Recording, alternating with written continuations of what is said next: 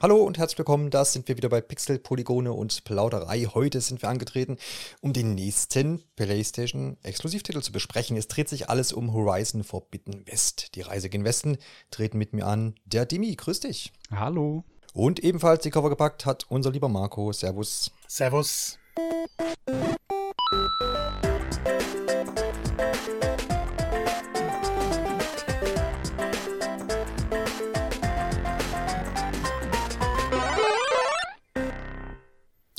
Der erfahrene Zuhörer oder die erfahrene Zuhörerin werden, wird gemerkt haben, dass wir einen Gast haben.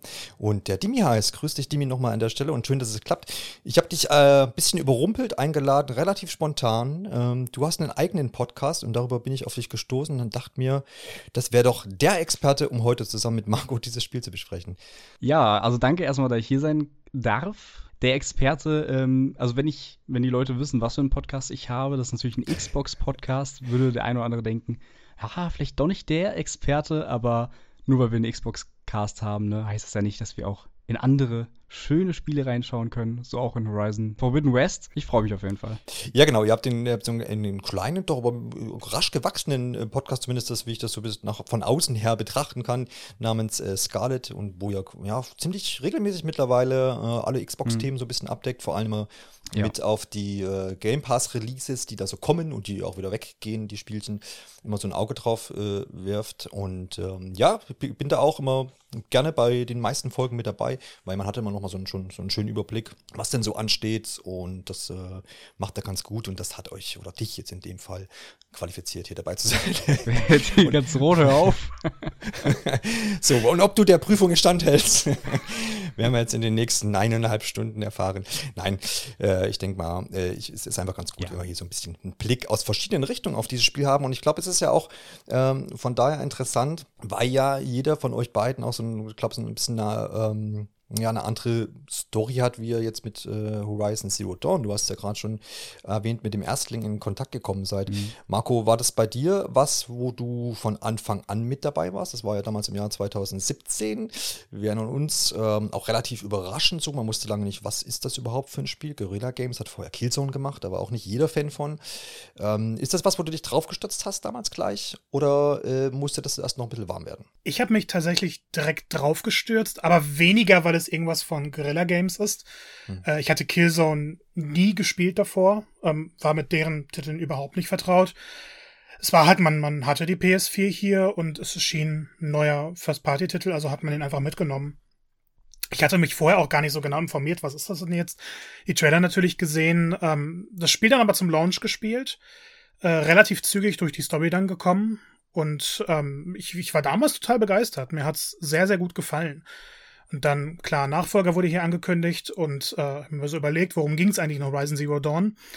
Und dabei ist mir aufgefallen, dass ich wirklich 100% der Story vergessen hatte. ich wusste überhaupt nichts mehr. Von daher habe ich es äh, vor zwei, drei Wochen nochmal durchgespielt, dann in der PC-Version, ähm, damit ich mich auf den Nachfolger ein bisschen vorbereiten konnte. Also Horizon Zero Dawn sehr, sehr gute Erinnerungen dran gehabt. Oder zumindest einen positiven Eindruck im Nachhinein auch noch gehabt, aber ich konnte mich heutzutage an wenig von damals erinnern. Ja, ja. Das ist wahrscheinlich nachvollziehbar. Demi, wie sah es bei dir aus? Es war ja auch damals die Zeit der Nintendo Switch, neue Konsole von Nintendo, die da richtig schon gut durchgestartet ist. Hat dich das irgendwie dran gehindert, Horizon Zero Dawn intensiver zu spielen? Mm, also eigentlich, wenn wir ehrlich sind, ja. Mhm. Äh, also ich habe ich hab Horizon Zero Dawn gekauft und aber auch mit dem Druck quasi im Hinterkopf, oh, jetzt kommt die Switch bald und mit Breath of the Wild und dem selten erreichten äh, Bomberman A, Super Bomberman A. auch stimmt, das war auch ein Starttitel, ja. Ja. Ähm, ja, hatte ich das so im Hinterkopf und dachte, ah, jetzt, ey, eigentlich willst du dich nicht stressen lassen, aber eigentlich auch doch, weil du musst ja das eigentlich schon vom Gewissen weghaben, wenn Breath of the Wild jetzt kommt. Und dann habe ich das in zwei Tagen ähm, tatsächlich durchgespielt. Hab da irgendwie so je 13, 14 Stunden Sessions dann gehabt an den beiden Tagen oder irgendwie sowas. Und die Parallele haben wir ja jetzt auch so ein bisschen mit Elden Ring. Deswegen, es war so mein, erste, mein erster Berührungspunkt mit Horizon. Ähm, ja, warum ich da überhaupt zugegriffen habe damals. Äh, ich kann mich noch erinnern, dass das vor ein paar Jahren, also 2017, so ein bisschen, vielleicht liege ich auch falsch, aber so ein kleiner Dino-Hype in Videospielen war auch so ein bisschen mit Ark und sowas, was dann aufgekeimt ist. Ähm, Und ich mag das Thema oder die, die, also das Thema von Horizon Zero Dawn auch sehr gerne. Fand ich halt sehr kreativ und ähm, ja, ich habe auch die, die ganzen Killzone-Spiele vorher nie gespielt. Also mhm. bin jetzt auch nicht der Guerilla Games Experte. Aber fand das schon alles sehr, sehr interessant, die Welt.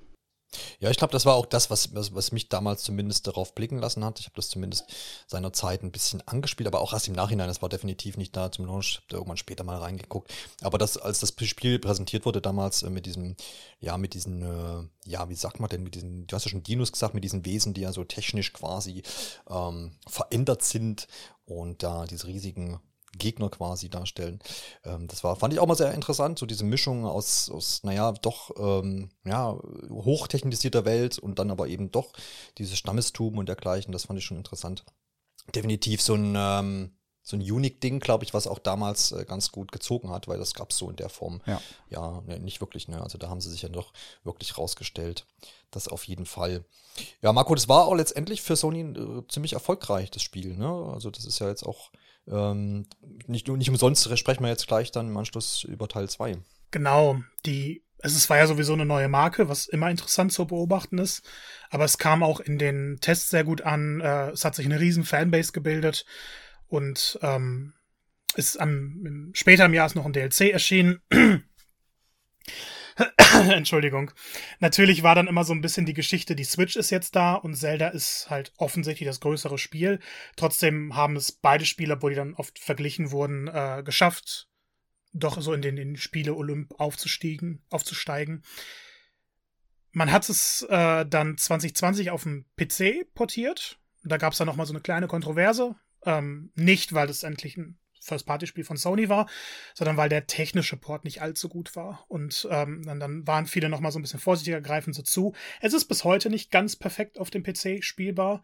Ähm, mal schauen, was da der Nachfolger, wenn er da irgendwann landet, äh, bringen wird. Aber insgesamt muss man schon sagen, dass ähm, Horizon eine sehr, sehr wichtige Marke für Sony geworden ist. Und auch eine neue IP, die wirklich sehr euphorisch entgegengenommen wurde hat sich dann weiterhin super verkauft und wir reden nicht ohne Grund dann jetzt eben, wie du schon gesagt hast, über den Nachfolger.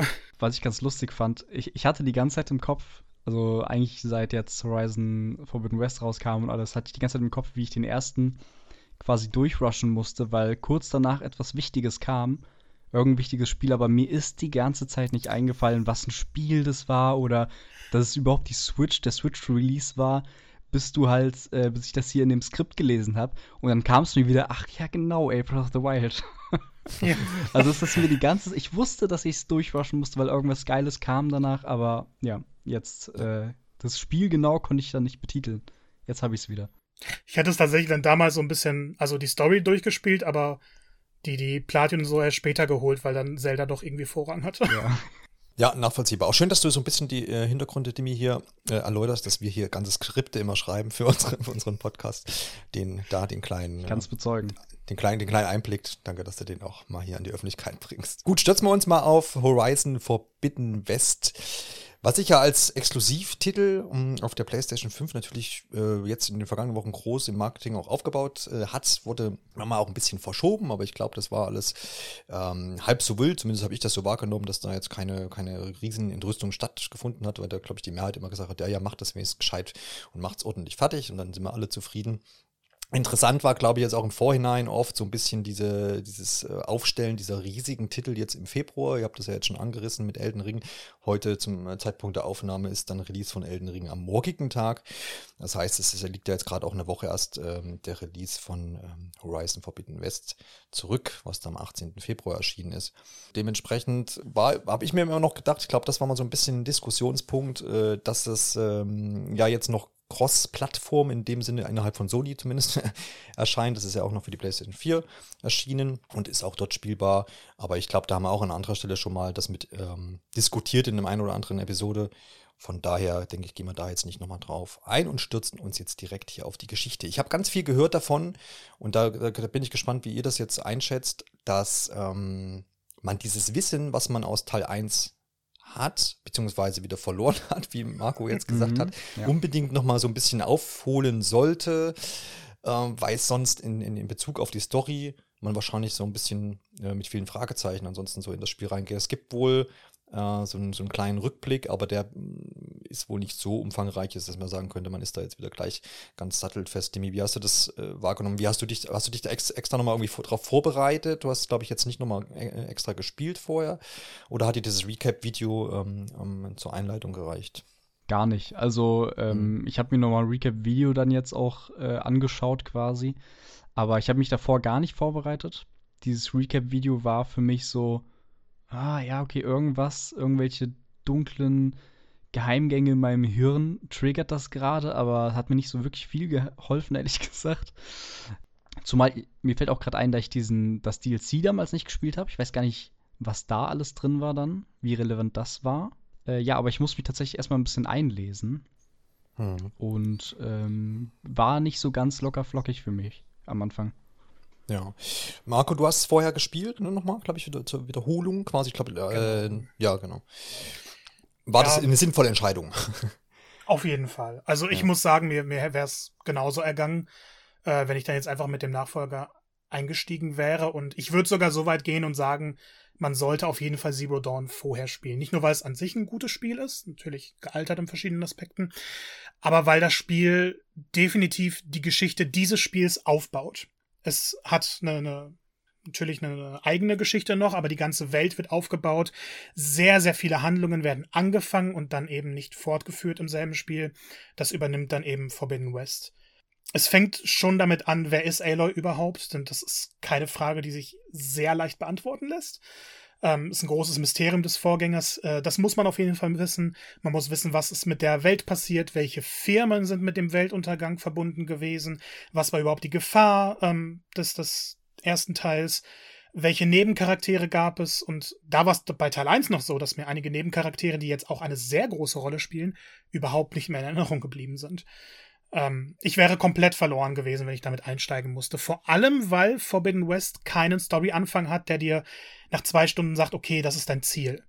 Über die ersten, äh, ich habe es langsam gespielt mit vielen Nebenquests oder so, deshalb sage ich mal, über die ersten zehn Stunden verändert sich Aloys Ziel immer wieder. Und es dauert dann doch schon überraschend lange für ein Spiel dieser Größenordnung, ähm, bis man versteht, okay, das ist im Endeffekt das Haupt Thema des Spiels und das ist die große Bedrohung. Ähm, sind alles große Spoiler und äh, zur, zur Liebe von mir werden heute keine Spoiler, äh, zumindest keine großen Spoiler genannt, denn ich bin selber noch nicht durch. Das heißt, ich kann auch nicht sagen, wie es noch weitergeht. Äh, zumindest glaube ich, dass ich jetzt alle Puzzlestücke habe der Geschichte, die dann eben. Das wollen wir doch mal abwarten. ah, ich bin gespannt. ich wünsche mir schon, dass die Woche irgendwie länger gewesen wäre, weil Elden Ring zerstört meinen kompletten Spieleplan, um das Spiel nochmal zu erwähnen. Ähm, nee, aber es wird sehr, sehr viel Vorwissen erfordert und ähm, Forbidden West geht dann halt immer noch ein Stück weiter, führt neue Elemente ein, um die zu verstehen, muss man aber auch wieder vorherige Elemente wissen. Mhm. Es ist definitiv kein Spiel, das man so abspielen kann, zumindest wenn man wirklich in diese Welt eintauchen möchte. Ja, das ist auch das, was, was ich so wahrgenommen habe. Ähm, ich habe noch hier und dort gelesen, dass man ja im ersten Teil, du hast ja auch schon äh, angeschnitten, was ist mit dieser Welt passiert, wer ist überhaupt Eloy, äh, die Hauptprotagonistin, was ist mit, da, was ist mit ihr los? Es wird ja im ersten Teil, soweit ich das verstanden habe, relativ umfangreich aufgeklärt. Mhm. Und am Ende bleibt nicht viel offen so an, an, an, an Mysterien. Und dass das so ein bisschen, ähm, naja, äh, dazu führt, dass man in, dann, wenn man dann jetzt Forbidden West startet, so dieses große, uh, was steckt alles dahinter, gar nicht mehr da ist. Ist das richtig, Demi? Oder ging das dir da anders? Warst du da auch gleich wieder, oh, was hier los? Ja, also tatsächlich, mh, dieses Mysterium fehlt dann schon so ein bisschen. Hm. Also äh, bist jetzt auch nicht der Erste, von dem ich das so höre. Mich hat es jetzt aber nicht so sehr gestört, weil dann doch wieder sehr viele andere Fässer aufgemacht worden sind, also gerade gegen Ende dann, wo die dann auch ein bisschen wieder bleibt zum Interpretieren und Nagen und Schauen und äh, guckst dir nochmal ein paar Recaps, Videos, Stories, Stories, äh, mhm. ja, ähm, Zusammenfassungen an oder sowas. Ja. Also im Endeffekt fand ich es gar nicht so schlimm. Ich glaube, was auch für mich so ein bisschen das Problem, eher das Problem war, war so ein bisschen das Storytelling. Ich fand es ein bisschen schwierig reinzukommen, ehrlich gesagt, in Forbidden West in die Story, so am Anfang. Vor allem die erste Hälfte so, wo auch Marco vorhin gesagt hat, so, man weiß gar nicht so, da ändert sich immer wieder das Ziel, man weiß gar nicht so genau, was jetzt Phase ist oder so. So ging es mir ein bisschen. Ähm, aber umso weiter ich das äh, gespielt habe, dann bis zum Ende dann auch, wurde es dann auch immer für mich immer besser. Mhm. Das ist ja auch das, was äh, Marco so ein bisschen angedeutet hat. Und äh, ich glaube, Marco, du bist auch zu dem Schluss gekommen, zumindest zu deinem ähm, Spielstandpunkt aktuell, dass trotz dieser vielleicht behäbigeren ja, ja, Startweise, so wie das so losgeht alles, ähm, dass die Story von Teil 2 dann doch ein bisschen stärker ist tatsächlich, weil wahrscheinlich diese Wendungen da dann mit reinkommen, gegebenenfalls liegt es daran. Ja, also ich, ich finde, das ist eine sau persönliche Sache, weil mhm. ich ähm, noch mit einem guten Freund das auch ein bisschen drüber rede. Er ja. spielt es gerade dann auch und er sagt halt direkt, okay, irgendwie fehlt ihm diese emotionale, etwas persönlichere Geschichte des ersten und die hatte diesen stärkeren Fokus dann doch. Und für mich war es bei Teil 2 so, dass ich über die ersten Stunden dachte, das ist alles nett und ich unterhalte mich da gerne und diese kleineren Geschichten, aber es fesselt mich nicht. Und dann gab es eine Zwischensequenz, ähm, bei der ich, also die, die, ich war komplett unvorbereitet, dass so etwas passieren würde. Und das hat 50 Millionen neue Fragen irgendwie aufgeworfen. Und ab dem Punkt war ich dann eher drin, weil ich von dem Genre, das dann angeschnitten wird, doch überzeugter war. Ähm, es geht da natürlich wieder um viele alte Stämme und die stehen im Krieg und die stehen im Krieg das war dann, also ist aktuell nicht so das, was mich wahnsinnig interessiert, aber eben das, was dahinter steckt, diese overarching Story, die dann erzählt wird. Ähm, ich glaube, es wäre vielleicht für mich besser gewesen, wenn das früher angeschnitten worden wäre. Denn lange hat man eben nicht diese, oder hatte ich zumindest nicht diese Motivation im Hinterkopf. Und seitdem ich aber weiß, ähm, was da im Hintergrund abläuft, oder zumindest glaube zu wissen, was da abläuft, bin ich extrem motiviert, auch hm. durch die Story-Parts, die mir jetzt vielleicht nicht so gut gefallen, durchzugehen. Es ist aber definitiv nicht diese flüssigere Story, die man dann in Teil 1 hatte, wo es eigentlich, ja. hier hast du einen Storybeat, der wird so logisch fortgeführt, sondern du hast hier ein Puzzlestück und jetzt kriegst du von einem komplett anderen Puzzleteil, äh, Puzzle erstmal ein Stück wieder und dann musst du versuchen abzuwarten, bis du die Sachen zu hören bekommst, die du willst. Klingt ein bisschen kompliziert, aber das passt vielleicht auch ganz gut zur Forbidden West. Klingt so ein bisschen nach, nach, nach, nach der ein oder anderen äh, TV-Serie, wenn man so Ja, das stimmt. Ne, wo man auch immer so irgendwie so eine, so eine Hauptlinie hat und wo, dann, wo dann aber irgendwie noch fünf Episoden vorher kommen und irgendwelche anderen Geschichten erzählen und dann äh, so, die, so die Parallele vielleicht. Ja, das, das mit den, ähm, kurz nochmal anzufügen, das mit den ganzen Fraktionen und alles fand ich auch extrem verwirrend am Anfang. Ich bin da überhaupt gar nicht hinterhergekommen. Ähm, und, aber die Frage, die ich mich auch gestellt habe im Laufe des Spiels, warum, also ich mag Aloy sehr gerne, aber dann habe ich mich so gefragt, warum magst du die eigentlich sehr gerne? Das, eigentlich, also jetzt zumindest in Forbidden West, ist sie gar nicht so, die ist eigentlich schon, gut, die ist halt super stark irgendwie, die ist so recht, schon fast wie so Superman irgendwie, sehr glatt halt, gefühlt unsterbbar, unsterblich so. Die, die, die haut einfach alles weg, kann da äh, Berge hochklettern. Ich glaube, bei mir war es so, dass Hauptteil, also der, der Hauptgrund, warum ich Aloy auch vor allem so mag, war das, äh, dieses Voice Acting. Das wollte ich gerne nochmal zur Sprache bringen, weil das wirklich mhm. fantastisch war und diese, der Charakter Aloy habe ich so lieben gelernt dadurch, wirklich Peak-Videospiele. Voice Acting in Videospielen selten so auf dem Niveau gehört, erlebt. Auch in der in deutschen Version dann in der, oder ist, weil da gibt es ja auch immer große Unterschiede, oder ist das hier äh, sprachenübergreifend gut gemacht oder zumindest so, wie ihr es gespielt habt. Ich habe es nur in Englisch gespielt. Ich, ähm, mhm. Guter Punkt. Ich habe es jetzt auf Deutsch nicht gehört tatsächlich. Ja. Ja, Aber also auf Englisch zumindest, auf Englisch so in meiner Wahrnehmung. Ja. Ja, ich habe es auch auf Englisch gespielt und ja. kann das exakt so unterschreiben. Ja. Ähm, ich war immer wieder beeindruckt. Auch, also bei Aloy natürlich wahnsinnige Leistung, aber ich fand es auch bei vielen Nebencharakteren. Ja. Sogar die aus den Nebenquests, die gar nicht mit der Hauptgeschichte verbunden ja. sind. Ähm, war ich immer wieder überrascht, was für eine hohe Qualität hier äh, vorhanden ist. Ja, und, und dann denkt man sich so bei so anderen Titeln, so Pokémon Arceus oder so, warum, kommt, warum vertont die da nicht wenigstens die Hauptsachen oder so? Da wird so viel Arbeit reingesteckt, zum Beispiel in Horizon. Ja, halt. ich hatte es, hatte es jetzt auch, ich glaube, äh, Demi, du hast auch dein Light 2 hast du, glaube ich, auch gespielt. Ne? Hab ich auch, glaube ich, auch ja. mit reingeguckt. Und da ist ja auch die Vertonung also ein krasses Gegenstück ja, absolut, vermutlich. Absolut. Ähm, äh, das ist, lief das, glaube ich, nicht ganz so gut. Ja, aber schön zu hören auf jeden Fall. Aber es ist ein guter Punkt, den du noch so angerissen hast, der interessiert mich da auch persönlich. Ähm, ja, wie ist das denn eigentlich mit der Charakterisierung von Eloy? Also ist das so ein bisschen, weil du jetzt auch so meintest, naja, sie ist ja die, die starke Frau so und, und ähm, hast jetzt als glatt beschrieben. Ich fand sie ja, finde die, fand sie auch immer interessant als, als Charakter, weil sie natürlich auch in dem Sinne raussticht. Ne? Du hast, äh, ja gut, jetzt erstmal weibliche Glatt ist vielleicht auch das falsche Wort. Also ja, ich, ja kann es auch schwer beschreiben, was es ist. Deswegen habe ich mich ja selbst gefragt, warum magst du Aloy eigentlich so sehr? Also deswegen, also Hauptgrund wahrscheinlich die, das Voice Acting so und ähm, ja. weiß ich nicht. Design einfach auch, aber. Ja, wird sie groß charakterisiert jetzt in diesem Teil nochmal oder weiß man das alles aus Teil 1 so ein bisschen, weil es ja da auch äh, mehr so um, um sie ging?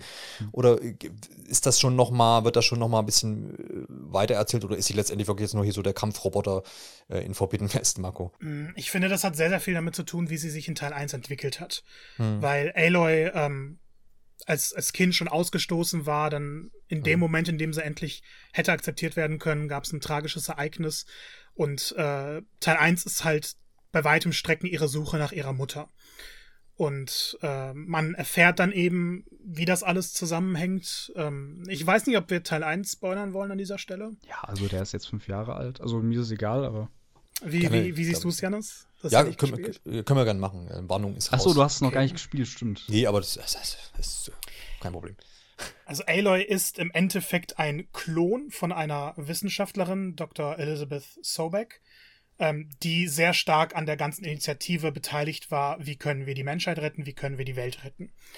Und ähm, sie erfährt dann eben auch später, dass sie eigentlich gar keine Mutter hatte, sondern von einer Maschine geklont wurde, um die neue Dr. Elizabeth Sobek zu sein, um Zugang zu haben zu verschiedenen Systemen und Gaia, das System, das die Welt wieder aufbauen soll, zu retten. Dementsprechend hat sie in Teil 1 sehr, sehr oft dieses Ziel vor Augen. Sie will das unbedingt erfahren. Und sobald sie das erfährt, ähm, gibt es halt einen wunderbaren Moment im Spiel, wo sie alle preisen und Aloy, du bist die Gesandte und Aloy selber flippt halt aus und sagt im Endeffekt, haltet die Klappe, ähm, ist total verwirrt und ich finde auch in Teil 1 kann sie nicht damit abschließen. Und Teil 2 führt das, von dem, was ich bisher gesehen habe, weiter. Sie hat permanent dieses Ziel im Kopf. Und es kommen immer wieder Nebencharaktere, die sagen, ey Leute, setz dich mal ein bisschen zu mir, äh, unterhalte dich mal mit mir und hey, wir freuen uns, dich zu sehen. Und sie sagt, ja, es ist schön, euch zu sehen, aber ich habe ein Ziel von euch. Ich muss die Welt retten. Ich muss jetzt unbedingt die Welt retten. Das heißt, bei ihr baut sich sehr, sehr viel auf. Und ich habe immer das Gefühl, so stark sie ist, so selbstbewusst sie auch ist, und sie ist sehr viel selbstbewusst am zweiten Teil als noch im ersten, kann sie mit ihrer Identitätskrise nicht wirklich abschließen. Und das drückt ihr die ganze Zeit. Als ob es irgendwann zum Moment kommen müsste, wo sie ausrastet. Wie es dann im Endeffekt gelöst wird, dazu kann ich nicht sagen. Aber ich finde es sehr, sehr spannend zu sehen, wie Aloy eigentlich jede persönliche Sache versucht hinten anzustellen und immer nur auf dieses Ziel kämpft. Ja, erinnert mich schon fast an Master Chief. Ja, ist, äh, ja, die Parallele gibt es vielleicht so ein bisschen, bisschen weiter. Wobei ja natürlich jetzt mal, und ich jetzt mal bei Eloy unterstelle, dass der viel, dass bei Eloy viel mehr auscharakterisiert ist ja, als dann. Also klar, das kannst du auch, äh, kannst du ja nicht vergleichen mit einem Typen in der Rüstung. nee. Das war eher ja, okay. nur so gerade die erste, was mir so irgendwie aufgefallen ist, weil der Chief natürlich, ne, auch jetzt nicht so. Aber wollen wir da nicht äh, zu weit, äh, das ist nicht der, das Thema. Ich muss halt immer irgendwie, weißt du, immer wenn ich irgendwo eingeladen bin, muss ich einmal zumindest irgendwo Halo einstreuen. Achso, ja, das ist in Ordnung. Einmal das, hier das Halo, zack. Das verkraften weiter. wir hier. Du Halo triffst jetzt hier. Du triffst, wollte gerade sagen, du triffst jetzt hier auf keine, keine Halo-Hasser. Das ist schön. Das ist voll, vollkommen akzeptabel. Du sonst hättest du jetzt auch gehen können, genau. ja, wir, wir müssen mal uns immer vor Augen halten, dass wir hier bei äh, Horizon Forbidden West von einem Open-World-Spiel sprechen. Und das ist ja nun eine, ein Genre, was in den letzten Jahren so ein bisschen gelitten hat, müsste man fast sagen. Ne? Wäre da nicht Breath of the Wild zwischendurch mal gewesen. Oder vielleicht würde da jetzt nicht noch ein Elden Ring kommen und das Ganze vielleicht noch mal so ein bisschen äh, mit, aus anderen Perspektiven betrachten, mit anderen, mit anderen Handschuhen anfassen. Ähm, ich, wie, wie, wo, wo können wir da äh, Horizon Forbidden West erstmal vielleicht so überblickend einordnen? Ist das noch so, ist das eher, geht das eher in die klassische Schiene? Das heißt, ich habe deck darunter Gebiete auf, ähm, habe Questmarker irgendwo sitzen, die ich verfolge. Oder ist das alles ein bisschen organischer? Kann ich vielleicht auch ein bisschen mehr frei erkunden? Hat es vielleicht sich auch was aus ähm, Breath of the Wild ähm, genommen und sagt vielleicht mal hier ist irgendwie ein Gebiet, schleich mal da rum und man geht so ein bisschen eher nach seiner Nase und guckt, ach, da hinten sieht es interessant aus, dann finde ich auch was vielleicht Schönes. So ein bisschen dieses Freiere, ohne jetzt immer so die, die, den Pfad so vorzutrampeln und vorzugehen und zu sagen, hier, mach das, mach jenes, hier sind 20 Quests und äh, da ist die Main Quest und such dir aus, was du jetzt weitermachst. Ähm, wo, wo können wir da Forbidden West einordnen? Ich glaube, also man hört ja immer wieder, dass von mhm. dem beeinflusst, von dem beeinflusst. Ich glaube, im Endeffekt ist Forbidden West am stärksten von ja. Zero Dawn beeinflusst. Ähm, was so den Weltablauf angeht, in ähm, Zero Dawn war es ja auch so, dass man an gewissen Stellen schon frei erkunden konnte und dann gab es aber trotzdem die Questmarker etc. Und ich habe schon das Gefühl, ähm, dass Forbidden West ein bisschen freier gestaltet ist mit einer deutlich abwechslungsreicheren Welt. Also ich hatte halt oft, ich will zu dieser Quest gehen und okay, da ist jetzt noch eine Ruine, da kann ich ein bisschen gucken. Ähm, es ist aber definitiv nicht mit Spielen zu vergleichen, die dir als Spielziel setzen, eben alles frei zu erkunden. Man hat immer noch seine Marker und wenn man was Interessantes sieht, dann ist es halt auch nicht, okay, ich muss mir merken, hier wieder zurückzukommen später mal, sondern okay, ich habe jetzt halt ein Symbol und kann später die Map auch abarbeiten, wenn ich möchte. Dieses frei ins Nichts erkunden, das Gefühl hatte ich jetzt selber bisher nicht weil es immer klare Ziele gibt, woher ich kann. Und die Hauptquest führt einen auch in jedes Gebiet und zahlreiche Nebenquests führen einen zu interessanten Orten. Es ist also schon sehr traditionell. Trotzdem hat es halt in einigen Punkten von Zelda gelernt, ähm, das Klettern vielleicht nicht unbedingt, aber es gibt einen Gleitschirm, mit dem man ein bisschen gleiten kann. Äh, wenn man es durchspielt, dann eröffnen sich noch mehr Möglichkeiten, die Welt äh, zu erkunden. Und äh, ich denke, vieles ist ein bisschen dynamischer gestaltet. In der Welt gibt es halt mehr zu sehen. Es gibt weniger total leere Flächen, wo im Endeffekt ähm, nur die Questmarker vorhanden sind, nichts optisch Interessantes. Aber gerade so jetzt im Post-Zelda-Zeitalter würde ich schon sagen, das ist eine relativ klassische Open World. Dimi, wie bist du da rangegangen? Hast du so ein bisschen Open World-Müdigkeit irgendwie von, von einigen Titeln und hast du dir jetzt da mehr mhm. erhofft, dass es vielleicht noch ein bisschen mehr das aufbricht? Oder ist das für dich okay, wenn man da, wenn man klassischer bleibt? Äh, zur Erläuterung einmal, ich bin Open World-Muffel. Ich bin wirklich kein Fan von Open World-Spielen. Ich lasse sie meistens immer links liegen, weil es einfach Reizüberflutung für mich. Ich habe jetzt aber im Dezember Halo durchgespielt diesen Monat Dying Light, dann Horizon. Langsam muss ich diesen Ruf äh, loswerden. Und ich habe ich hab für mich aber so eine, so eine neue Form gefunden, quasi diese Spiele zu spielen. Früher, aber man kennt es ja, man spielt so ein Witcher oder ein Skyrim, keine Ahnung. Und dann fängt man erstmal an, 30 Sidequests abzuklappern und ähm, am Ende hast du 30 Stunden und irgendwie ein Drittel von der Story gespielt. Mittlerweile gehe ich es ein bisschen anders an, dass ich einfach sage, okay, ich gehe jetzt also wirklich Fokus auf die Main Story und bei Forbidden West war es so, dass ich wirklich nur Main Story Fokus gemacht habe und dann musst du ja immer, weil du immer sehr unterlevelt warst, wenn du nur die Main Story hattest, ein paar Sidequests machen. Und da habe ich mir immer die wichtigsten oder ja die wichtigsten Sidequests immer so rausgesucht, die ich dann immer gemacht habe und habe halt am Ende, glaube ich, in keine Ahnung 25 Stunden hatte ich das Spiel durch, leicht unterlevelt, aber das ist für mich einfach ähm, besser als, also ich spiele lieber 25 Stunden, Spiel hab's dann durch als 25 Stunden und dann nur Sidequests und dann keinen Bock mehr, das äh, restliche Spiel durchzuspielen. Ähm, aber allgemein muss ich sagen, dass obwohl jetzt Elden Ring rauskommt, obwohl Gran Turismo 7 rauskommt, wo ich auch großer Fan bin, ähm, habe ich mir immer gesagt, okay, ich will mich eigentlich gar nicht stressen so. Ich habe mich auch gar nicht gestresst, aber trotzdem habe ich es jetzt irgendwie locker flockig durchgespielt, weil ich einfach dran geblieben bin. Und ich hatte nie diesen Druck ähm, von den ganzen Icons, die dann auf der Map angezeigt werden. Irgendwie hat es, ich weiß nicht genau, was es ist, aber Horizon hat es ganz elegant gemacht und dir gar nicht so sehr den Druck gemacht, dass du jetzt unbedingt auch die x-te Sammelaufgabe machen musst und sowas. War, fand ich sehr angenehm. Ich weiß nicht, ob es daran liegt, dass alles nochmal so extrem unterteilt war. Also du hast Main Quests, du hast Side Quests, du hast, keine Ahnung, irgendwelche ähm, äh, andere, äh, so, so, so Rätseleinlagen oder sowas, so, ähm, oder ne, tausend Sachen gibt's. Ähm, ja, vielleicht lag es daran, aber ich war überraschend, ähm, überraschend gut bin ich durchgekommen, dementsprechend auch überraschend tolles Pacing für mich. Ja, es ist, glaube ich, tatsächlich, äh, klar, ist auf jeden Fall so eine Herangehensweise, aber es, es hängt natürlich auch so ein bisschen drauf an, äh, ab, wie das, was das Spiel dir so kommuniziert. Das ist vielleicht ein ganz interessanter Punkt, den du so aufmachst, weil man kennt das schon aus, aus diversen Open-World-Titeln, die dann irgendwie natürlich dann auf deiner Hauptreise so dir noch 20 Quests links und rechts und oben und unten hinkloppen, wo man dann, wo oft dann suggeriert wird, ja, mach mal lieber davon so die Hälfte, weil sonst wirst du in der Hauptquest oder in der, in der, in der Hauptgeschichte dann einfach nicht weiterkommen und so. Das ist das, was ich eigentlich auch nicht so mag, weil mir geht es dann da wie dir, wo ich sage, naja, ich, keine Ahnung, ich würde gerne da jetzt das Hauptspiel so erleben und dann kann man danach immer noch mal gucken. Verliere mich dann aber auch gerne mal in Nebenquests. Also das ist, das ist auch was, wo ich dann oft und die strande. sind jetzt nicht schlecht in Horizon. Ja. Ne? Also die sind schon gut auch geschrieben teilweise. Also das ist jetzt nicht so, das sind jetzt auch keine 0815-Dinger, mhm. die du da irgendwie hingeklatscht bekommst, wie in anderen, ich sag jetzt mal, Assassin's Creed Ja. oder so. Ja, das ist eben so, ist eben so die Frage. Ne? Also wie viel Zeit will man sich dafür nehmen? Ne? Sagt Ja. man, okay, man guckt hier links und rechts noch. Ähm, oder verfolgt man so das Hauptziel? Klar, das, das muss dann jeder so selber so ein bisschen wissen. Weil natürlich kann es natürlich auch sein, wie du sagst, wenn die Quests jetzt auch gut sind, die Nebenquests, man lässt ja ungern dann auch vielleicht sowas äh, liegen. Ja? Wo man sagt, ach, ja, guckst du dir vielleicht nochmal an, vielleicht ist Gibt es ja auch cool. das Paradebeispiel Witcher oder Ja. sowas, da gibt es ja echt genug Ja. wahnsinnig geile Nebenquests, Genau. die in anderen Spielen gefühlt eine Hauptquest sein könnten. Ja, so. Aber das ist wahrscheinlich so ein bisschen der Fluch und Segen dieses Genres, äh, Ja, Genres an ja, sich. ja. Ne?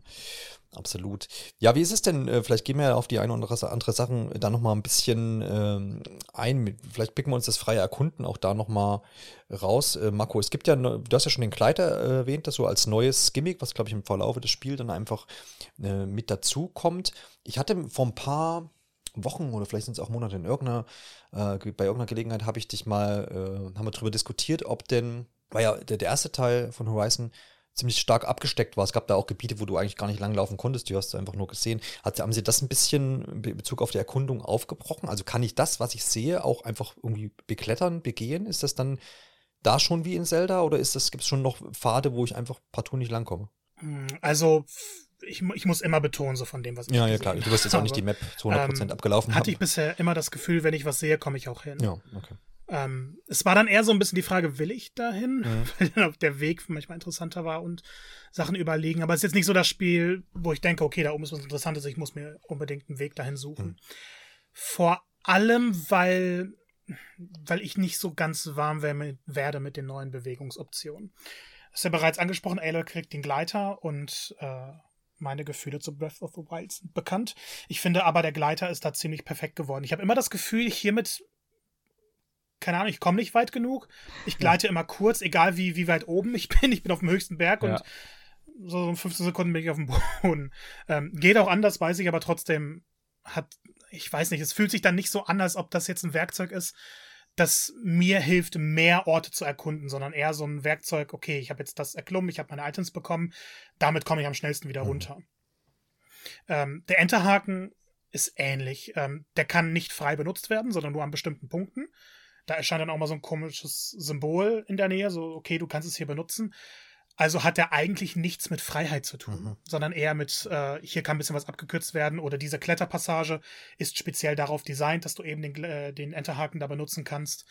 Ähm, aber es ist definitiv kein freies Werkzeug, um Orte zu, zu erklimmen oder an, an irgendwelche Höhlen zu kommen, die, die sonst unerreichbar wären. Dimidio, könntest du jetzt wieder Halo noch mal kurz einwerfen, wenn du magst an der Stelle?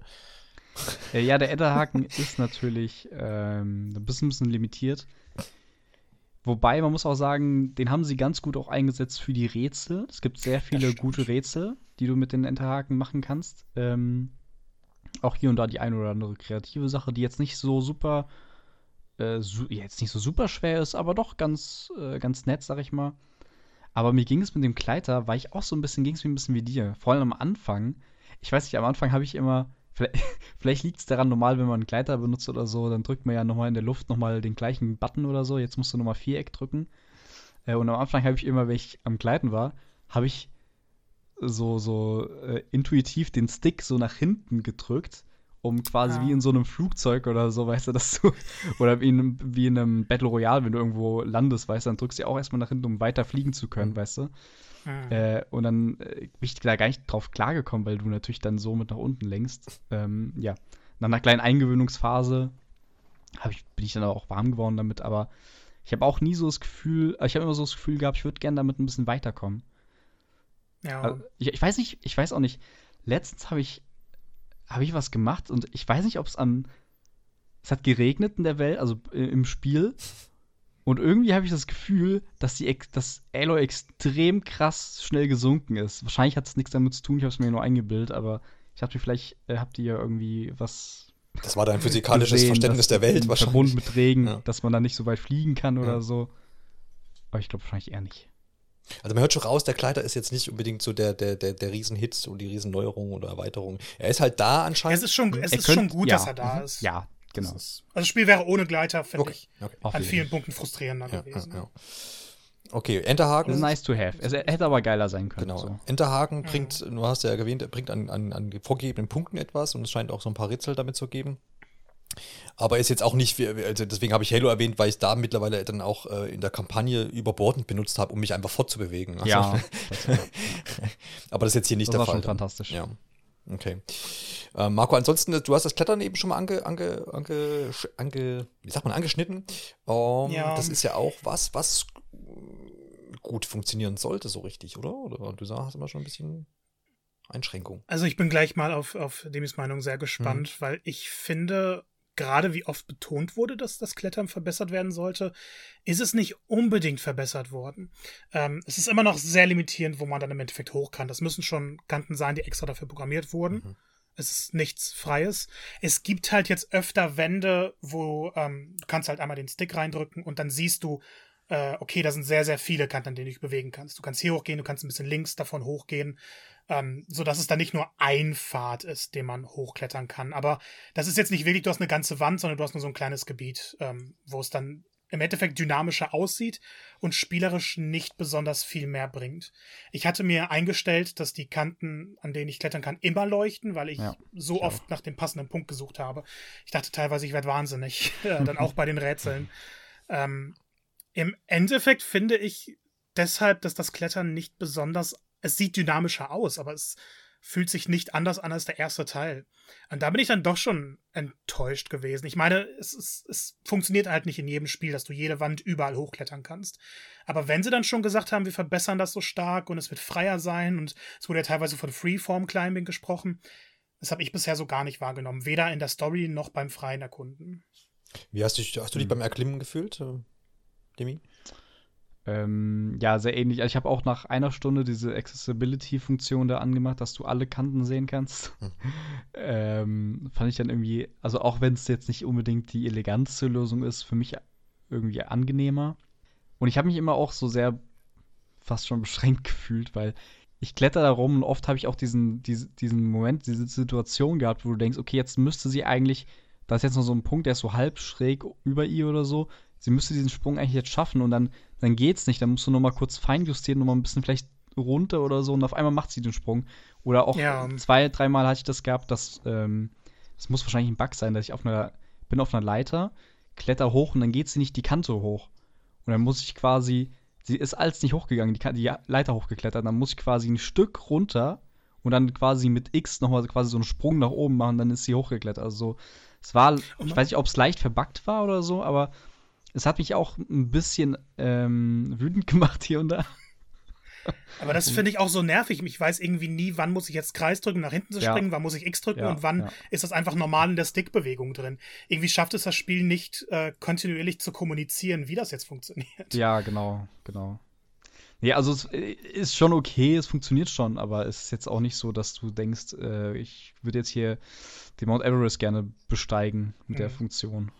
Okay, das klingt ja jetzt alles, das klingt jetzt alles sehr, ich glaube, wir haben uns da echt jetzt gerade so ein bisschen in so eine Richtung reingefahren, ähm, wo, wo jetzt, wo man jetzt gerade als Ausstehender wahrscheinlich denkt, naja, okay, das klingt aber jetzt alles nicht nach, nach, nach flüssigen Abläufen, wenn ich jetzt hier so diese Welt erkunden möchte. Man muss aber dazu, glaube ich, jetzt nochmal ein, oder sagen und das vielleicht nochmal so ein bisschen aufbrechen, da unterstützt ihr mich dann bitte gleich, ähm, dass natürlich die Hauptfortbewegung ja, Rennen und Laufen ist. Ich glaube, man kann auch da auf das ein oder andere äh, Reittier mal zurückgreifen, wenn ich da nicht ganz falsch liege.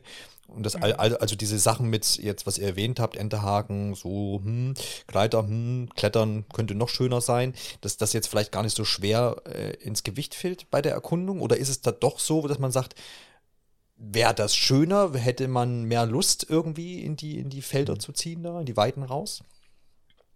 Ich glaube, man muss einfach mal schauen, was Horizon dann für ein Spiel sein will. Mhm. Und es ist dann doch so ein Spiel, was mit seinen großen Flächen mehr begeistert ist mit den hohen Bergen. Ähm, es ist halt, ich glaube, man fixiert sich darauf, weil das so die großen Neuerungen waren, die halt auch öfter erwähnt wurden vorhin, auf die man sich so ein bisschen gefreut hat. Ähm, dass es dann doch nur so kleine Erweiterungen sind im Endeffekt und die Art der Erkundung stärker bei Teil 1 ist, ähm, das ist dann schon so eine kleine Enttäuschung Mhm. Für mich persönlich gewesen. Es ist jetzt nichts, wo ich sagen würde, okay, das ist super schlecht, ich kann es dadurch nicht spielen. Es ist eher so ein bisschen, naja, da haben sie schon Potenzial verschenkt. Ja, es ist, glaube ich, tatsächlich ja. dann so ein bisschen das, was man, was wir jetzt auch ein paar Mal getan haben, dass man so ein bisschen auf andere Titel guckt und denkt so, ja, warum habt das nicht, macht das nicht wie da? Aber vielleicht versucht halt äh, Forbidden West dann halt auch einfach das zu sein, was es ist, wie du jetzt sagtest. Und dass man da so ein bisschen bei, bei sich bleiben möchte und vielleicht ähm, das jetzt auch gar nicht ähm, ja, versuchen wollte, vielleicht da irgendwie das ein oder andere Vorbild nachzuahmen. Ist halt immer die Frage, ja gut, lässt, bringt man dann gewisse Gimmicks rein, die natürlich dann irgendwie danach schreien, genauso gut zu sein, vielleicht vielleicht wie im Original oder in irgendeiner Vorlage, ähm, weil da kitzelt man natürlich dann so ein bisschen die Vergleiche auch heraus. Ähm, ja, wir sind in dieser Open World oder ihr wart in dieser Open World ähm, unterwegs. Jetzt kann man ja vielleicht da nochmal drüber reden, was gibt es denn eigentlich zu tun jetzt neben der Erkundung? Ich weiß, ähm, dass man natürlich auch den einen oder anderen Kampf bestreiten äh, werden wird oder muss tatsächlich. Ähm, ich glaube, das Sammeln ist noch so ein großer, großer Aspekt. Und natürlich äh, trifft man auch auf die ein oder anderen NPCs und Feinde und auch sicherlich Kameraden, mit denen man ein paar Gespräche führen wird. Wie kann man das denn sich so diese, diese Aufteilung äh, vielleicht vorstellen, Marco? Ist das ähm, ganz gut ausgewogen? Gibt es so Bereiche, wo du sagst, ach, du hättest echt noch Bock auf noch mehr Kämpfe gehabt oder hält sich das alles ganz gut die Waage? Ähm, ich glaube, wenn man Kämpfe will, dann ist man sehr, sehr gut mhm. bedient. Mhm. Äh, es gibt Kämpfe in nahezu jeder Quest, es gibt äh, große Kämpfe allein in der freien Welt es gibt extra Kampfarenen. Ähm, da, da gibt's wahnsinnig viele Möglichkeiten, alle möglichen Arten von Roboter oder auch menschlichen Gegnern zu besiegen. Ähm, allgemein fand ich es persönlich immer spannend, in eine Stadt zu kommen und dann erstmal zu sehen, okay, da sind Nebenquests. Und ich finde die Nebenquests teilweise wahnsinnig gut geschrieben und auch spielerisch immer interessant. Ich hatte jetzt nie das Gefühl, dass ich einfach so eine Liste abarbeite, sondern okay, da ist eine richtige Geschichte mit drin verbunden und ich hole jetzt nicht einfach nur Items, weil die gebraucht werden. Ähm, ansonsten finde ich aber, ist der Ablauf sehr, sehr ähnlich wie Teil 1. Das heißt, man hat schon seine Kämpfe, man hat die Nebenaufgaben, äh, die mir jetzt schon erwähnt, die sind diesmal in deutlich mehr Kategorien unterteilt. Also fällt dann ein bisschen besser der Überblick, okay, ich muss jetzt was jagen, ich muss eine Nebenquest mit Geschichte erledigen, ich muss diesen Tallneck besteigen, um die Map aufzudecken. Zwischendurch kommt es dann eben immer wieder, also ich muss jetzt zum Beispiel meinen Bogen erweitern, äh, verbessern oder brauche neue Heil-Items. Ähm, da habe ich das Gefühl jetzt in dem Teil gehabt, dass deutlich mehr Crafting-Material überall vorhanden ist. Äh, als ich Teil 1 nochmal durchgespielt hatte, hatte ich ständig das Problem, dass ich die Heilpflanzen nicht finden konnte. Und ich musste dann in bestimmte Gebiete zurücklaufen, um meinen, meinen, meinen Heilkoffer, auf jeden Fall die Pflanzen zu sammeln, äh, damit ich da wieder für die nächste Quest bereit bin. Und jetzt ist es so, dass es alles nebenbei passiert. Ähm, ich, ich kann überall irgendwelche Stöcke finden, um neue Pfeile mir zu craften. Ich kann überall Heil-Items finden. Das ist deutlich besser in das Spiel eingebaut gewesen, sodass ich nicht das Gefühl habe, ich muss jetzt gezielt Sachen sammeln, wenn ich nicht Lust darauf habe, sondern okay, es gibt sowieso überall genug Sachen. Ja. Vielleicht an der Stelle mal gefragt, hat das Spiel verschiedene Schwierigkeitsgrade oder? Ja. Yes. Ja. Ja, äh, das ist noch ein größeres Thema. Ja, ich wollte doch, ich hatte jetzt gerade da, weil ich dachte, ne, da oft wird ja dann ja. da dran geschraubt, wenn es darum geht, irgendwie nämlich jetzt quasi diese ganzen Utensilien zu, zu sammeln oder was, dass das dann vielleicht auf einem höheren Schwierigkeitsgrad dann wieder ein bisschen anders ist oder schwerer zu finden oder. Ähm, ich, ich glaube, die, die Verfügbarkeit ist überall hm, gleich. Okay. Ähm, es gibt sehr schwer, schwer, normal, ähm, easy und Story. Story ist diesmal noch viel, viel leichter als am ersten. Mhm. Also wirklich das Gefühl, du kannst nicht sterben in diesem Modus. Geht trotzdem, aber es ist wirklich, wenn man nur die Geschichte haben will und eigentlich gar keinen Bock auf das Gameplay hat, dann ist das ziemlich perfekt gelöst. Mhm. Ich hasse es in Videospielen und ja, ich weiß, dass ich Monster Hunter mag, aber ich hasse es in Videospielen, einzelne Teile von Gegnern anzuvisieren, um bestimmte Items zu bekommen. Und das ist hier in Horizon auch wieder so. Wenn du einen Tank von einem Roboter äh, abschießt, dann kannst du den später einsammeln. Und das ist dann wieder Crafting-Material, um deine, dein Inventar zu vergrößern oder deine Ausrüstung zu verbessern. Und wenn man wirklich lange Zeit damit verbringen will, dann gibt es immer wieder Aufgaben. So, so, okay, ich stelle mir jetzt selber eine Aufgabe, weil ich dieses Teil von dem Roboter brauche und ich, es reicht dann nicht, ihn einfach nur zu besiegen, sondern ich muss auch diese bestimmten Teile abschießen. Hasse ich. Ich habe überhaupt keinen Spaß damit. Von daher kann man sich auch einen angepassten Schwierigkeitsmodus auswählen. Und da sind dann nochmal einzige, einzelne Kategorien, die man anpassen kann. Man kann die, ähm, die Gegnerstärke anpassen, beziehungsweise wie viel Schaden die Gegner einstecken können. Man kann Aloys äh, Stärke anpassen. So zum Beispiel statt einem Schlag fünf Schläge überlebt. Ähm, alles individuell, vom höchsten bis zum leichtesten Schwierigkeitsgrad. Und es gibt die Option Easy Loot. Und die bedeutet, dass wenn ich einen Gegner besiege, es vollkommen egal ist, ob ich einzelne Teile von ihm jetzt äh, zerstört habe, um die Items zu kriegen. Ich kriege immer das volle Inventar, das er bei sich trägt. Mhm.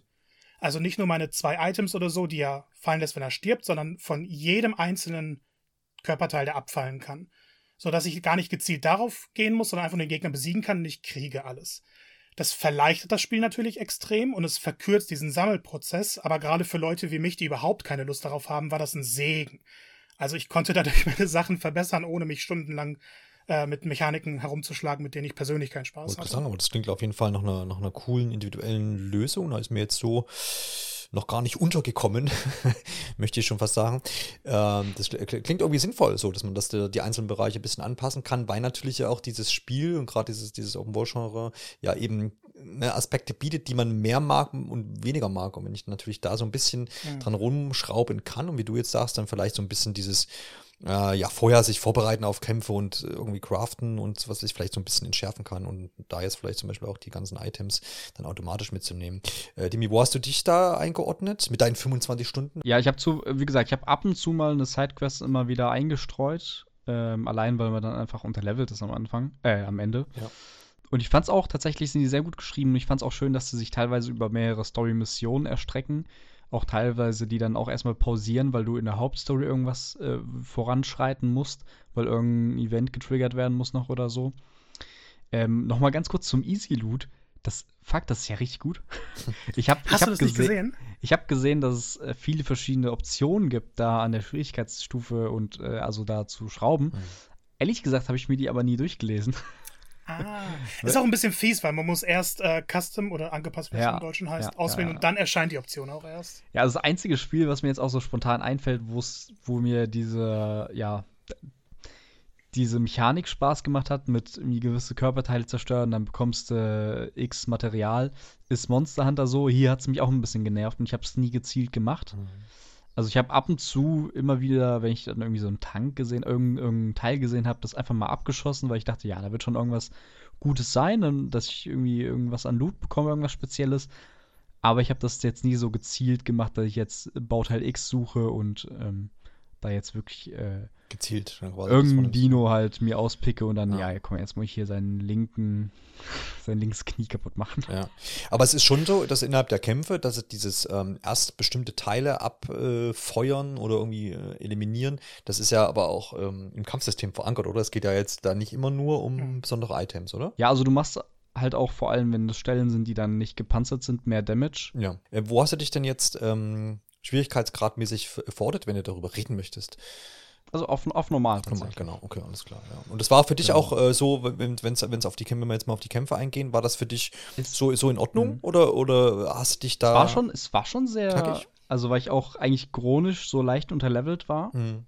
war es, es war schon sehr knackig, möchte ich sagen. Mhm.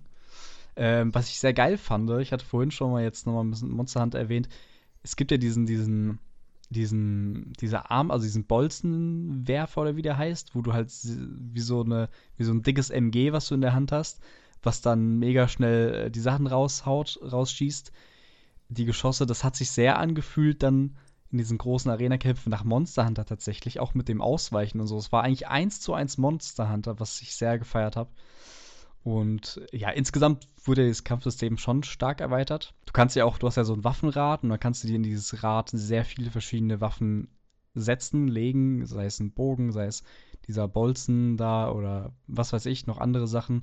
Und ähm, dadurch kannst du, hast halt auch die Möglichkeit, immer zum Beispiel auch mehrere Bogen, Bögen oder so reinzulegen, dass du jetzt einen Bogen hast, der irgendwie Giftschaden macht, einer macht irgendwie, keine Ahnung, einer schießt ganz normal, der andere macht irgendwie so Feuerschaden oder sowas, ne?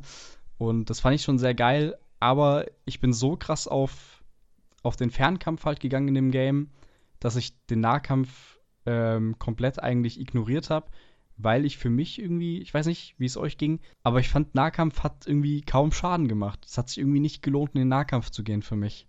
Ich weiß nicht, ob da andere, ob man da vielleicht den Skilltree irgendwie leveln sollte oder sowas. Aber ähm, da kommen wir auch noch gleich zu, zum Skilltree. Da gibt es noch ein, zwei interessante Sachen. Ja, Marco, wie hast du es gehalten? Ich, ich liebe das gerade zu hören, weil bei mir äh, war der Nahkampf so mein meistgenutztes bisher. Ah, okay. tatsächlich. Okay. Ähm, also ich habe nicht nur den Nahkampf benutzt, ich habe halt oft geguckt, ähm, ja. wo kann ich Panzerungen dann kaputt machen, um mir dann so eine Seite ein bisschen frei äh, zu geben. Ah. Aber ich bin dann in den Nahkampf gegangen Und ich finde aber auch, der Nahkampf wird erst spaßig, wenn man wirklich viel in diesen Skilltree investiert. Okay. Man schaltet nicht nur neue Kombos frei, sondern die einzelnen Angriffe werden auch stärker. Und irgendwann machst du dann halt nicht mehr ja, nur ja. Ähm, ein bisschen Schaden, sondern kannst die Panzerung kaputt machen und machst dreimal so viel Schaden danach. Ähm, das heißt, dass das Kampf Nahkampfsystem ist an sich solide, wird aber erst wirklich, wirklich gut und wirklich spaßig, wenn man bereit ist, seine Skillpunkte da rein zu investieren. Ja, und man muss ja auch sagen, dass in dem Game ähm, Stealth sehr, sehr stark war. Also hatte ich auch so die, die Wahrnehmung, dass also immer versuchen, auch ja, wenn ich jetzt, ich bin gar nicht so der Stealth-Spieler, ich mag das gar nicht so sehr. Aber da konnte ich mir das echt nicht nehmen lassen, weil du dann schon auch sehr viele Vorteile draus ziehen konntest, einfach weil es schon sehr stark war in meiner Wahrnehmung. Aber dieser Skilltree fördert auch einfach, also ich weiß nicht, ich hatte da das Gefühl gehabt, der, also der, natürlich hast du dann Vorteile und so, aber er fördert eher deinen Spielstil an sich, als dass du jetzt wirklich nochmal wie in anderen Spielen komplett krassere Buffs bekommst, irgendwie wie, keine Ahnung, der Bogen macht jetzt mal 30 Schaden. Sowas hast du jetzt nicht direkt gehabt in der Regel. In diesem ja, Skilltree. Sehe ich genauso mit der Ausnahme des Nahkampf-Skilltrees. Okay. Das, Weil ich das, finde, das der bietet einzige, dir halt genau das, ja. was du gerade meintest. Ja, okay. Die anderen natürlich nicht. Ähm, nur der macht es. Interessant. Weil das ist der einzige, ich glaube, ich habe da eine Sache gelevelt, sonst habe ich da echt nichts gelevelt, ne? Das erklärt das erklärt's dann aber auch es ist ja auch ein Spiel, wo der Nahkampf, äh, wo der Fernkampf interessanter ist, weil du mehr Möglichkeiten hast. Ähm, ich finde es da ein bisschen schade eben, dass sie die ganzen Nahkampffähigkeiten in diesen Skilltree gepackt haben, anstatt einfach zu sagen, ey, du lernt die irgendwie im Verlauf oder das ans Level-System ja. geknüpft haben. Weil dadurch, dass es dem Spieler dann nicht direkt ins Gesicht geworfen wird, verpasst er dann vielleicht so die Möglichkeit, Nahkampf und Fernkampf auf die effektivste Weise ja. miteinander zu ja. verbinden. Und es ist ja so, wie du meintest, diese ganzen Fernkampfsachen, die, die verbesserst und in deinen Bogen verbesserst und solche Sachen. Und ähm, das, du kannst ja deinen Nahkampf so nicht verbessern, sondern eben in diesem Skilltree nur.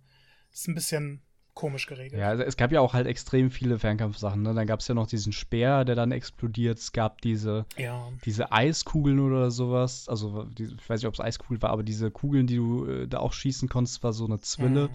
Und dann, ähm, wenn du die auf Gegner schießt, werden die dann irgendwie ähm, anfälliger dann oder sowas war das ja, ne? Gegen, gegen Fernkampfschaden und so ein Zeug. Ähm, dann gibt es ja die ganzen, ganzen anderen Effekte, dass, dass die Gegner Maschinen auch rosten können und so mit gewisser Munition. Also es gab halt sehr viel Varianz im Fernkampf und im Nahkampf halt gab es echt eigentlich dann im Vergleich halt leider nicht so viel, ne? Ja, ja, wie gesagt, sehr viel im, im Skilltree. Anfangs habe ich halt auch, wenn man ähm, den Speer sozusagen auflädt, mit dem man kämpft, äh, kann man dann ja. kurz R2 tappen und mhm. dann so eine wird so ein Bereich blau. Ich habe es anfangs auch wenig genutzt und später dann eigentlich gemerkt, wie overpowered das sein kann, gerade mm. mit mhm. zusätzlichen mm. Fähigkeiten.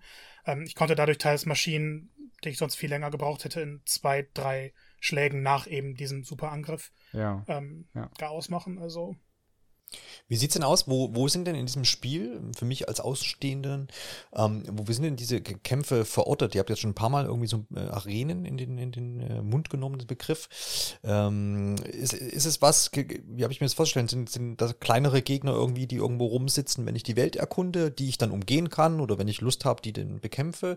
Und dann gibt's wahrscheinlich noch irgendwie wie, äh, ja, so Arenenkämpfe, wie ihr es jetzt gesagt, gesagt habt, die dann einfach wahrscheinlich Pflicht sind, wo ich sage, okay, jetzt ist das um die Story auch auch weiter voranzugreifen, äh, vor, voranzutreiben. Ähm, wie ist das aufgebaut? Wie sind die Kämpfe da in dieser, in dieser Welt platziert, Marco? Ich, ich finde es ganz witzig, weil ich habe gerade die ganze Zeit bei Arenen wirklich wortwörtlich eine Arena gemeint. ja. Und, und nicht so diesen Arenenaufbau, aber klar, jetzt verstehe ich erst, was du damit Ja, ja, meinst. für mich, ja. Ähm, ja, also wenn man der Story folgt, dann gibt es halt immer wieder Gebiete, wo die dann auch sagen, du musst alle Gegner ausschalten. Okay, ja. ähm, dieses ist aber nicht immer so in einem fixen Bereich, also natürlich auch, mhm. aber Oft ist es dann einfach, okay, die Charaktere reisen von A nach B und auf dem Weg sind halt Gegner. Oder da ist ein Gegnercamp und in der Mitte ist irgendwas Wichtiges. Äh, ich finde persönlich das freie Kämpfen abseits der größeren Boss-ähnlichen Kämpfe ähm, interessanter, weil die Maschinen sind ja so programmiert, dass sie sich wie Tiere verhalten. Dementsprechend leben die einfach in der Welt und gehen ihren Sachen nach. Also du hast pferdähnliche Maschinen, die grasen auf einer Wiese und dabei so ein paar Wächter Roboter, die, die passen auf, schon fast wie Wachhunde. Du hast äh, Maschinen, die bohren nach Materialien, sind dann da eben beschäftigt. Du hast größere Maschinen, die suchen nach ihrer Beute in Form von Menschen dann eben. Und du kannst in einer offenen Welt eigentlich an jedem Kampf dich vorbeischleichen oder einfach weglaufen. Also gerade wenn du so ein Reittier ähm, überschrieben hast, sodass du es selber benutzen kannst, kannst du dann dran vorbei. Und du bist dann nie großartig verpflichtet, äh, dass du jetzt den Kampf unbedingt erledigen musst, abseits der Geschichte. Ich fand es aber einfach schön zu sehen, diese Maschinen offen zu beobachten und wenn ich dann halt Materialien brauchte, äh, die entsprechend auch zu besiegen. Und da gibt's dann immer die Stealth-Möglichkeit, es gibt dann den Nahkampf, Fernkampf, also auch verschiedene Methoden, wie du diese Gegner angreifen kannst. Wenn du die scannst, dann wird dir zum Beispiel nochmal gesagt, okay, wenn du jetzt mit einem Giftpfeil diesen Container anvisierst und Stimmt, den triffst, ja. dann explodiert die ganze Maschine. Das wird hier so ein Lexikon mit, mit dem Verhalten, den Schwächen und Stärken jeder einzelnen Maschine, sodass man da ein bisschen was anpassen kann. Aber man muss sich die wirklich als dynamischen Teil dieser Welt vorstellen. Das ist nicht, okay, hier sind jetzt Gegner platziert, damit du kämpfst, sondern das sind einfach im Endeffekt Tiere, die in dieser Welt leben, sehr tödliche Tiere. Ja. Du hast jetzt diese, dieses ähm, Analysieren der Gegner schon angesprochen. Ich glaube, es sind ja letztendlich kommen da auch so ein bisschen die Elemente von Feuer und Eis. Ich glaube, da ist so ein bisschen so Elektrizität oder Schock zum, zum Einsatz.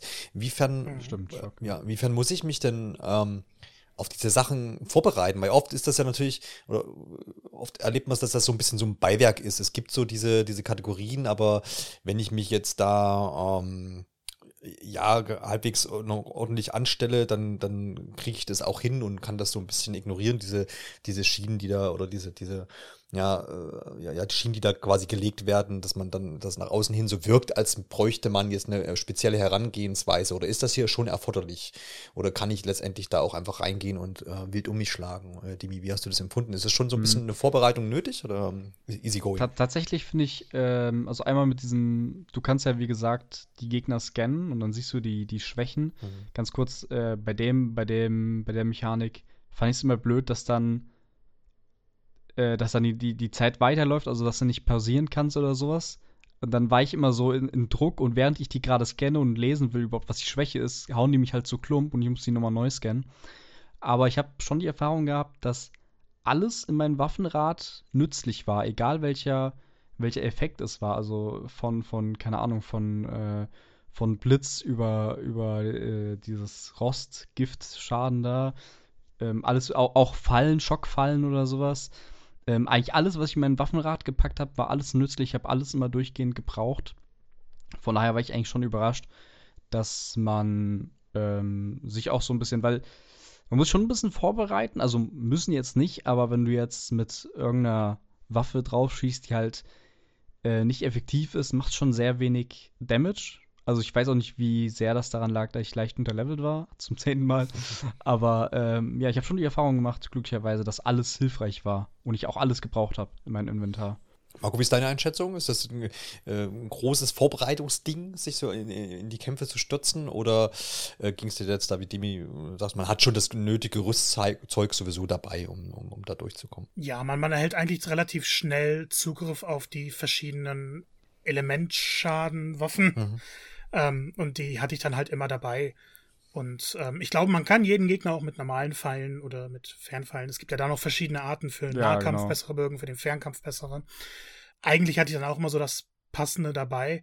Ich habe es dann aber auch sehr, sehr gerne genutzt, weil man bei einigen Gegnern schon merkte, wenn man jetzt klug vorangeht, dann äh, dauert der Kampf nicht eine Minute, sondern fünf Sekunden teilweise. Klappt auch nicht immer, gerade bei größeren Gegnermengen, aber es ist schon sehr nützlich, die Sachen, die verschiedenen Optionen, die man hat, zu benutzen. Nur man, man, erstens ist man nicht dazu verpflichtet und zweitens, dadurch, dass das Waffenrad sehr gut anpassbar ist, hat man eigentlich immer die passenden Sachen auch dabei. Ich hätte jetzt nie das Gefühl, ich muss zurücklaufen und mir eine andere Waffe holen, weil dieser Kampf mhm. ansonsten unmöglich wäre. Ja.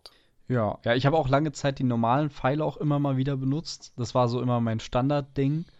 Äh, bis irgendwann so drei Viertel oder so. Ab dann habe ich dann wirklich gezielt nur noch äh, Elementsachen benutzt. So. Können wir, ich weiß nicht, wollen wir jetzt noch mal ganz kurz über die Einbindung im Kampfsystem des Controllers sprechen oder machen wir das später? Können wir gerne hier mit, ähm, mit anbringen, oder? Ja. ja.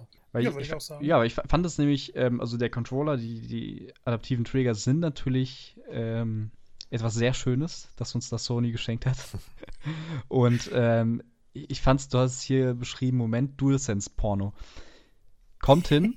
Also das ist tatsächlich sehr passend. Ich fand es sehr geil, auch immer die, die ganzen Waffen ähm, zu nutzen und dann auch die, die, den Rückstoß oder die, die Effekte halt zu spüren, direkt am Finger. Wo ich aber das Problem hatte, war, irgendwann, wenn es dann auch gerade später die Kämpfe sehr lang gingen und ich habe quasi die, den, den, meinen linken Trigger immer fast schon gefühlt zehn Minuten halten müsste, wurde es irgendwann richtig anstrengend. Und ich dachte so, ich will das jetzt nicht ausmachen. Also ich mache das jetzt auf keinen Fall aus, weil das wirklich geil ist. Also ich liebe auch dieses Feedback einfach. Auch wenn du eine Kiste öffnest oder eine Tür aufbrichst oder so. Das ist einfach geil. Aber dann irgendwie beim Kämpfen hat es mich dann irgendwann war es wirklich anstrengend, wo ich mal kurz so, ey, jetzt muss ich mal kurz den Controller weglegen. Das ist gerade echt zehn Minuten da. Und vor, vor, allem meine Freundin im Hintergrund, sag mal, wie laut ist der denn? Der ist aber man kann die Intensität ja tatsächlich einzeln herunterstellen, ja, sodass aber es dann das, leicht sowas machen wir doch nicht. Sowas machen wir ja, das also. stimmt. Was machen wir hier? Eigentlich Also ist immer auf Max geschaltet ja. und dann wird Das halt die ja Hand auch- trainiert. Ist ja auch lustig beim PlayStation ähm, im Menü, also kannst ja die, wie du sagst, einstellen und dann äh, stark, mittel und leicht oder aus und äh, stark steht dann halt nebendran in Klammern Standard. Finde ich auch sehr geil. Ich liebe es aber ähm, nicht nur so das Verhalten des Controllers, sondern auch, wenn man irgendwie in Zwischensequenzen ist und äh, gerade mit so künstlichen Intelligenzen interagiert. Und ich habe das erst gar nicht gemerkt, weil ich mit Kopfhörern gespielt habe, dann ein bisschen ohne Kopfhörer gespielt habe und durch die Vibration erzeugt Ja. er auch sehr viele Töne. Ja. Und äh, ich finde, irgendwie ist das einfach eine tolle Spielerei, Ja, die ich auf so jeden bei, Fall. bei ich ich freue ich mich, also möchte. abseits davon jetzt ist jetzt nicht das Thema, aber ich freue mich auch endlich, das Ding mal im Einsatz zu sehen bei Gran, Gran Turismo 7, wie das da Oh, ja. Wirklich mit den Bremsen, wenn der Reifen blockieren oder sowas, da habe ich richtig Bock. Also da wirklich, Das wird interessant, auch mit den da Oberflächen. muss die ne? Konkurrenz mal sich das auch abschauen hier, ne? Nintendo und Xbox. Spencer hat ja schon gesagt, er findet die Ja, Technologie das sehr interessant und wird mal genau. gucken. Und außerdem, Ja, ich- alle. Switch-Besitzer haben doch HD-Rumble. Ich weiß gar nicht, was du willst. Ja, Erinnerst wir Ich brauche brauch meinen Switch, 3 for Switch. Genau, ey. Absolut. ah, geil. Vielleicht ganz kurz noch zu den Kämpfen, weil ich glaube, es kam noch nicht äh, genug hier zu, zu Tage. Ähm, es gibt ja riesige, massive Kämpfe gegen riesige, massive Gegner, Oh, ja. ähm, die äh, sicherlich auch äh, umfangreich inszeniert sind. Das gab es ja auch im ersten Teil schon. Ich glaube, das wurde jetzt hier nochmal ein bisschen, ein bisschen ausgebaut. Vielleicht kann man, k- könnt ihr da nochmal ein paar Worte zu, äh, zu verlieren, weil wie, wie das auch einzuordnen ist. Also wie häufig ist das so? Sind das so drei Highlights im gesamten Spiel oder kommt das dann doch öfter vor? Ähm, ja, wie viel Zeit muss ich da so reinstecken? Und ähm, ja, wie, wie fühlt sich das einfach an, Marco? Ich glaube, ich bin da echt der schlechtere Ansprechpartner, weil ich weniger davon gesehen habe. Äh, kann jetzt nicht sagen, wie oft die dann vorkommen. Ich hatte drei, ja, drei verschiedene ähm, von diesen großen Maschinen bisher. Und äh, alles davon hat sich irgendwie wie ein unglaublich intensiver Kampf angefühlt, obwohl sie manchmal gar nicht so schwer waren. Aber du hast wie diese riesigen Maschinen, die haben ein unglaubliches Waffenarsenal. Ich hatte das Gefühl, ich kann nirgendwo stehen und bin sicher. Ich musste mich immer bewegen, ich musste immer irgendwo aufpassen. Es hängt auch stark vom Schwierigkeitsgrad ab. Beim ersten hatte ich, ähm, weil ich so ein bisschen schnell durch die Story wollte, auf Story gestellt und der Kampf war nach einer Minute vorbei. Zwei gegen diese Ähm, Schlange, ne? Genau. Ja. Äh, später, als ich dann den ersten Elefanten hatte, sozusagen, äh, auf normal gespielt und zu sehen, wie der dann teilweise Sachen kaputt haut und wie ich mich dann doch bewegen muss und wie dann Ah, die menschlichen Gegner noch herumlaufen. Ähm, es, es war so ein wirklich ein unglaublich toller Kampf und ich dachte, danach brauche ich erstmal kurz eine Pause. ähm, es ist jetzt aber auch nicht so total auslaugend. Also es ist einfach ein wahnsinnig schön inszenierter Kampf und man sieht dann nochmal auch, wie die Animationen dieser Maschinen eben vonstatten gehen und es ist einfach toll anzusehen. Es ist ein wunderbarer Action-Mix, obwohl natürlich auf dem Papier das Kampfsystem da genauso läuft wie bei jeder anderen Maschine. Nur eben dadurch, dass die größer sind, äh, stärkere Angriffe haben, wirkt das alles sehr viel aufregender. Ja, ist das dann auch ähm, so klassischerweise in so Phasen unterteilt? Äh, bewe bewegt, bewegen sich die Kämpfe auch dann durch die Welt? Also das ist ja auch immer so ein Aspekt, den, den, den man manchmal hat, dass man dann auch den Ort während dieser Kämpfe we wechselt. Ist sowas, was das Ta- vorkommt? Tatsächlich, also tatsächlich eher nicht. Ja. Also am Ende gibt es eine Stelle, Mhm. die so in die Richtung geht. Da möchte ich jetzt nicht zu viel sagen. Ja. Aber ich finde auch im, im letzten, so im letzten Drittel häufen sich so ein bisschen, oder so vielleicht auch in der zweiten Hälfte eher schon fast, häufen sich dann so ein bisschen diese großen Gegner mit den Arena-Kämpfen und die, ich habe es vorhin schon mal erwähnt, fühlen sich halt für mich auch eins zu eins wie, ja, nicht eins zu eins, aber Mhm. fast eins zu eins wie ähm, Monster da an, wenn du auch da eine Fernklasse, äh, Fernkampfklasse hast oder so. Gerade mit dem Ausweichen oder sowas. Ähm, und du kannst ja auch interagieren mit der Spielwelt manchmal. Gibt es dann hier oder da die ein oder andere Sache, die du abschließen kannst. Zum Beispiel beim Elefant kannst du ja hinten, wenn du nach hinten gehst, gibt es so, ein, so eine Art Holzlager oben, dann kannst du da was aufschießen quasi und dann rollen so die Baumstämme da runter und da kannst du damit, wenn der Gegner richtig positioniert ist, ähm, Damage machen. Ähnlich halt auch da wie bei Monster Hunter. Und das fand ich auch sehr geil, weil ich bin nämlich großer ähm, Fan des Monster Hunter Kampfsystems und umso mehr ich darüber rede und darüber nachdenke, ähm, also bin ich mir schon fast sicher, dass sie sich da schon sehr viel an Inspiration geholt haben, glaube ich. Ich wollte gerade sagen, Marco, du hast ja auch mit der, mit der Monster Hunter-Reihe hier und dort zu tun, dann ist dir das vielleicht auch schon äh, aufgefallen. Ähm, liegt ja wahrscheinlich ein bisschen auch auf der Hand bei diesen riesigen Gegnern. Mm, wie, wie, wie lang dauert das? Genau, das war noch so eine Frage, die in mir, in mir so äh, rumorte. Wie lang ist, kann man denn so einen Kampf, jetzt, wenn man diese großen Kämpfe sich mal rauspickt, was, wo ist das zeitlich einzuordnen? Ist, beschäftigt einen das fünf Minuten oder 15 oder 20 oder kann man das absehen oder hängt das einfach wirklich dann stark vom Schwierigkeitsgrad und vom, vom, äh, von Skills ab? Ja, also ich hatte jetzt die Erfahrung gehabt, dass es sehr stark variiert. Ich hatte Gegner gehabt, die ich in einer Minute geplättet habe. Mhm. Ich hatte aber auch Gegner gehabt, die dann ein bisschen länger gedauert haben, wo ich dann auch ein paar Mal gestorben bin. Ähm, es hat sich aber nie so, es war jetzt nie so dieses Riesenausmaß, dass man jetzt 20 Minuten gegen Gegner kämpft. Es war vielleicht höchstens mal 5, 6, lass es 7 Minuten sein oder so. Mm, ja, also an, eigentlich schon von der, von der, an sich vom Kampf halt eigentlich schon sehr klassisch. Jetzt nicht so die, dass sie ewig lange viel aushalten. Ja, so habe ich es jetzt für mich zumindest erlebt. Ja, okay. Marco, hast du das anders wahrgenommen oder ist das, bist du da auch auf der. Nee, ja. also es wirkte halt so wie bei den meisten Spielen, die Bosskämpfe, mhm. so ein paar Minuten, okay, aber ja, ja das ist vielleicht dann der größte Unterschied von Monster Hunter. Ja, wollte ja, gerade sagen, genau. genau weil ich hatte es hier und da so ein bisschen aufgeschnappt, als würde das so ein bisschen länger dauern, aber ähm, gut, vielleicht, wenn man da dann vielleicht auf Hard spielt oder irgendwas, kann sein natürlich, ja. dass da das sich nochmal. Ich, ich hatte, ich hatte dieses Monster Hunter Feeling halt auch am ehesten so am Ende mit meiner, mit diesem, ich weiß gar nicht, wie das heißt, Bolzen-Ding. Gewehr, hm. was halt so ein bisschen wie so eine, M äh, wie so eine, äh, nee, MP sag ich schon, wie so ein, so ein Gewehr, Mini MG, MG war, wie so ein MG so ein bisschen. Also damit hatte ich dann am ehesten, weil am, bei Monster Hunter gibt es auch so eine Waffe, wo du, welche ist denn das nochmal? Auch als Fernkampf, wo du schön rausschießen kannst in guter, guten Salven und dann auch das Ausweichen halt sehr ähnlich war dazu bei Horizon.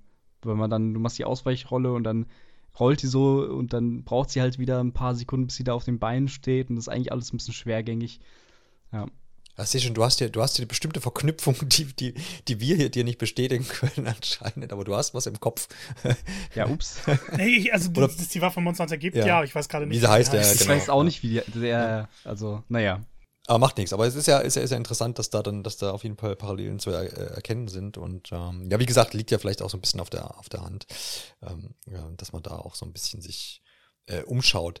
Dann danke äh, für die Eindrücke zu diesen, diesen riesigen, ähm, monströsen Kämpfen. Wir haben vorhin schon mal den Skilltree angeschnitten. Wir haben, äh, oder haben erfahren, dass ähm, Marco so den, den Nahkampf quasi da so ein bisschen ähm, vorangetrieben hat und sich da so ein bisschen ähm, ja äh, drum gekümmert hat und ähm, ja, Demi war so ein bisschen auf Fernkampf unterwegs. Jetzt weiß ich, es gibt, glaube ich, sechs verschiedene Skill-Trees, die natürlich, wie es immer so ist, noch tausendfach unterzweigt sind. Wie stark äh, ja, wiegt denn das? Ist das so ein Spiel, wo ich gucke, dass ich möglichst alle Trees äh, irgendwie ausbaue und dann so, so ein ganz ausgewogenes äh, Verhältnis habe? Oder investiere ich da in, in ein, zwei Dinger, klopp da alles voll, den Rest ignoriere ich und das war's dann, Marco. Wie, wie bist du da vorgegangen? Ja, also ich glaube, am effektivsten ist es, sich wirklich so ein paar Kategorien auszusuchen. Ähm, so, so zwei, drei vielleicht. Ähm, soweit ich das weiß, gibt's genug Skill-Punkte im Spiel, um fast alles voll zu bekommen. Ähm, Ob es komplett geht, bin ich mir gerade nicht sicher, aber bei mir ist es bisher so, dass ich eigentlich meistens in den Nahkampf gehe, weil ich dort so die größeren Effekte habe. Und bei vielen der anderen Skilltrees habe ich immer das Gefühl, das sind so kleine passive Boni, die nicht wirklich was äh, verändern. Es ist tatsächlich, meine ersten fünf Spielstunden sind damit vergangen, dass ich im Tutorial einen Skillpunkt äh, verteilt hatte und es dann komplett ignoriert hatte. Da hatte ich auf einmal irgendwie 24, äh, hab die auf einmal verteilt und hatte danach, abseits des Nahkampfs, nicht wirklich das Gefühl, dass ich jetzt sehr viel mehr Optionen habe. Hinzu kommt eben noch, dass die Skilltrees so aufgebaut sind, dass man größere Punkte hat. Und wenn man die Skills, die daran ähm, so mit einer Linie verbunden sind, schaltet man bessere passive oder auch aktive Fähigkeiten, die man dann im Waffenrad auch aktivieren kann. ähm, frei und ehrlich gesagt habe ich das nie aktiv benutzt. Es ist, glaube ich, hilfreich und es ist ähm, interessant zu sehen, dass sie sich da mehr Mühe gegeben haben. Aber gerade beim Vorgänger hatte ich mehr das Gefühl, dass jedes Upgrade in dem Skilltree, der ja weitaus kleiner war, mehr bringt. Und hier wirkte sich das so, fühlte es sich so an, wie ich gebe euch sechs Kategorien, alle mit sehr unterschiedlichen Sachen, aber wirklich effektiv ist nur das wenigste davon. Ich weiß nicht, wie das bei dir war, Dimi, aber ich habe irgendwann vom Skilltree eher so, weiß nicht, ich, ich war mehr abgeschreckt als motiviert. Nee, du hast es, glaube ich, eigentlich ganz gut auf den Punkt gebracht und zusammengefasst. Bei mir war es auch sehr ähnlich am Anfang. Ich habe immer mal wieder, also das ganze Spiel über, habe ich immer äh, gespart quasi schon, ähm, ungewollt mit den Fähigkeitspunkten, bis man dann so 15, 20 oder wie auch immer, oder auch manchmal mehr hatte und äh, mehr eigentlich nicht, unrealistisch, aber so äh, um den Dreh und dann gibt man die alle auf einmal aus, weil äh, man braucht es eigentlich halt nicht so wirklich dringend. Also es ist, wir haben es vorhin schon gesagt, es fördert halt so ein bisschen den Spielstil. Aber es ist nicht so, dass du jetzt da irgendwie die krassesten Vorteile hast, wenn du da ähm, jetzt irgendwas auflevelst. Ich bin halt auch am Ende dahin gegangen, dass ich zum Beispiel meinen Fernkampf-Tree komplett halt ausgelevelt habe erstmal und dann so gleichmäßig die anderen Sachen, was mir gerade halt immer so am ehesten noch geholfen hat. Ja, aber eigentlich hast du das ganz gut auf den Punkt ge gebracht und ähm, was den ersten Teil angeht, ehrlich gesagt habe ich ja überhaupt gar keine Ahnung mehr, wie da das äh, Skillsystem war, wo du wo du es gerade erwähnt hast, aber ja, ist komplett komplett hinweggefallen.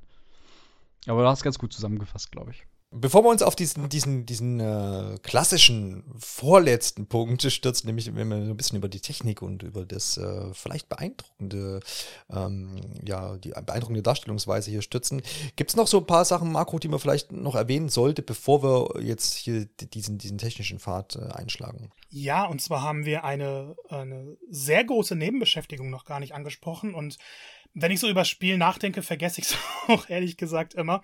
Es gerade so den Schub, hey, da war ja noch was. Ja. Und zwar ist es Strike. Ähm, ich habe in Witcher 3 unglaublich gerne Gwent gespielt. Das hat mich komplett eingenommen. Ich habe irgendwann mehr Interesse dran gehabt, neue Gwent-Gegner, also das Kartenspiel, äh, zu finden, als meine Quest zu erledigen.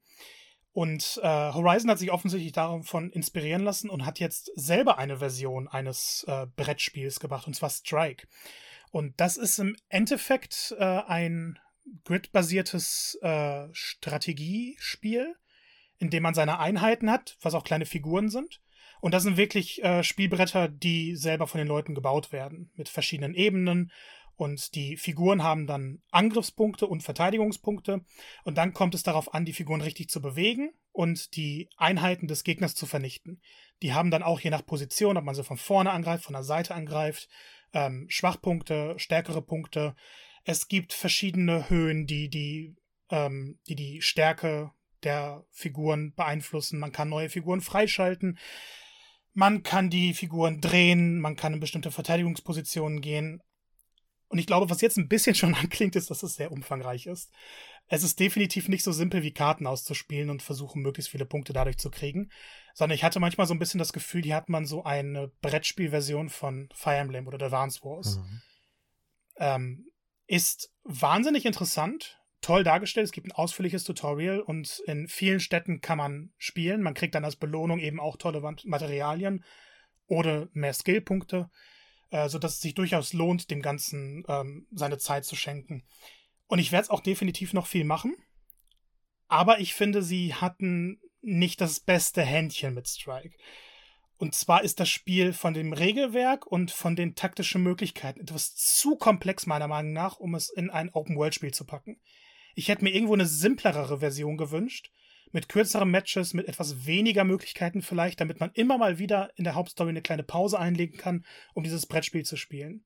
Und schon nach dem Tutorial und den ersten Probegefechten hatte ich das Gefühl, okay, wenn es mir jetzt in Horizon darum geht, die Welt zu erkunden, viele Kämpfe zu bestreiten, die Geschichte voranzutreiben, habe ich irgendwie nicht das Bedürfnis, mir jetzt nochmal eine Stunde Zeit zu nehmen und die verschiedenen Arten, die verschiedenen Kampftechniken für dieses Brettspiel zu erlernen. Und das haben sie, finde ich, auch dann eben nicht so gut hingekriegt wie bei Witcher 3. Das Spiel nimmt sich ein bisschen zu viel vor. Es ist komplexer und ich glaube, viele werden Spaß daran haben. Für mich war es aber eben keine Nebenbeschäftigung mehr, sondern fast schon ein komplettes Spiel innerhalb des Spiels. Ja, interessant, dass das ist auch was, was ein Punkt, den ich überhaupt noch nicht mitbekommen habe. Ähm, ist wahrscheinlich nicht so groß. Äh, klar, bei so einem großen Spiel, das ist nicht das erste wahrscheinlich, was irgendwo herausbesauen wird. Die mir, ist dir das aufgefallen, dass es das Spiel gibt oder hast du dich damit so an mir vorbeigegangen? Echt, ja, jetzt ist ja cool. Hast du ein Match äh, gespielt ich oder gar nicht? Nicht ein Match, also ich bin ähm, tatsächlich eigentlich auch immer großer Fan von so. Also ich habe auch Gwent sehr viel gespielt, dann auch, wo es rauskam. Äh, mhm. Wirklich bis äh, ab, also gesucht bis zum Ende war dann sogar, ich hole jetzt den Gag raus, Achtung, Gwentmaster. Ha, steht ihr? Oh. Nicht Grandmaster, sondern Gwentmaster. Möchte ähm, nee, ist, ist komplett an mir vorbeigegangen tatsächlich. Ja, krass. Wie konnte das denn passieren? Ja, was du heute im, im, im allerersten im Dorf, ja. in dem dieser komische Möchtegern-Bürgermeister ist, ja. ist ja die Bar, wo ja, man innen drin den Koch hat. Und da an einem Tisch sitzt einfach eine, die ah, dir das Spiel da, erklärt und deine ersten Teile so, gibt. Sogar dort habe ich eigentlich re also recht ausführlich ähm, noch alles gemacht, schon fast. Äh, wundert mich, dass ich das übersehen habe. Du weißt, was du zu tun hast im Anschluss an die Aufnahme, ne? Ganze Nacht ja, Elden noch. Ring. Touché. Touché, natürlich. Ähm, verdammt.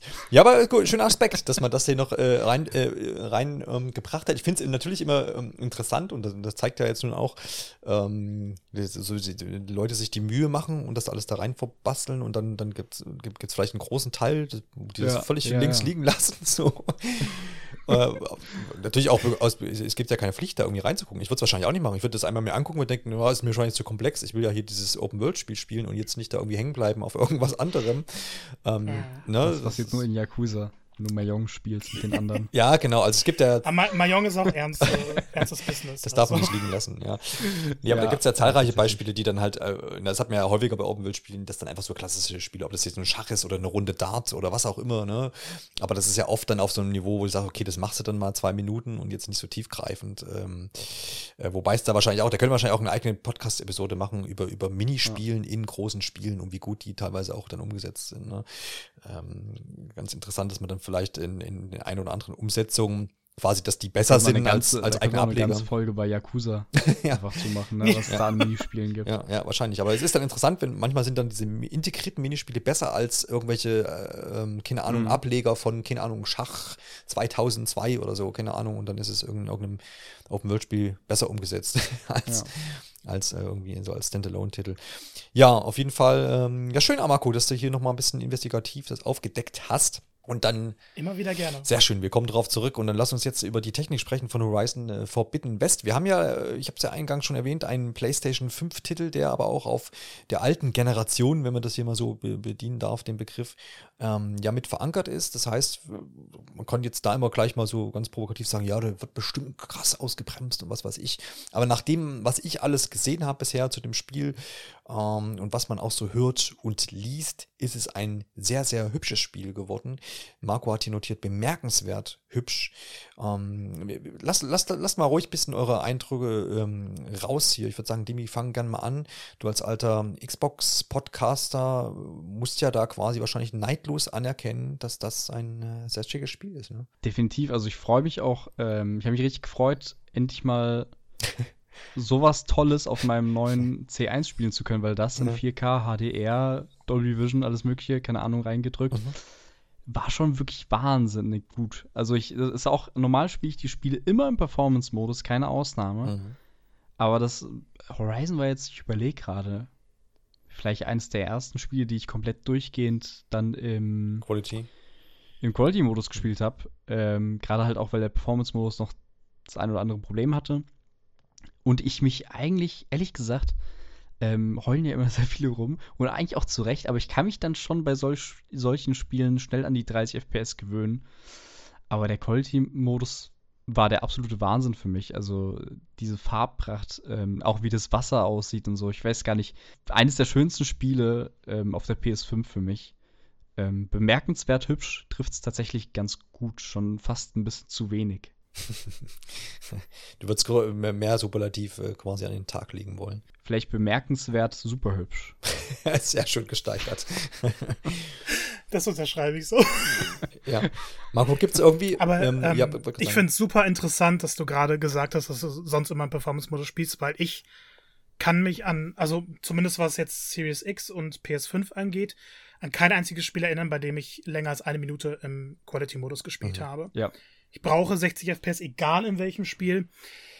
Und ich habe dann hier tatsächlich, ähm, gerade weil vorher auch Digital Foundry schon gesagt hat, Performance-Modus, mhm. paar Probleme, ja. ähm, hier direkt mit dem Quality-Modus angefangen, dachte dann, okay, ich wechsle, wenn es mich zu sehr stört.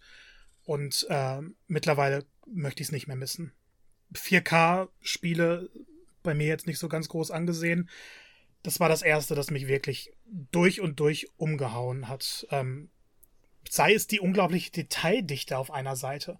Man hat ja wirklich seine fast schon etwas langweiligeren Wüsten, Ödland-Sequenzen. Dann ist man aber in so einem fast schon dicht besiedelten Dschungel und man denkt sich, okay, jedes kleine Detail sticht daraus und das sieht mhm.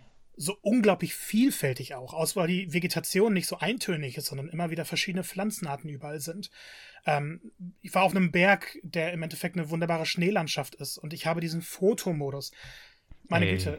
Mein Gott. ich saß also, manchmal an, an Missionen. Ja wo ich dachte, okay, ich muss jetzt einfach mit dem nächsten NPC reden. Das hat noch zehn Minuten gedauert, weil ich rumgelaufen bin ja. und einfach in, im Schnee gelaufen bin und geguckt habe, wie langsam die die Fußstapfen wieder sich auffüllen und zu dem normalen schneebesiedelten Flächenwundern werden.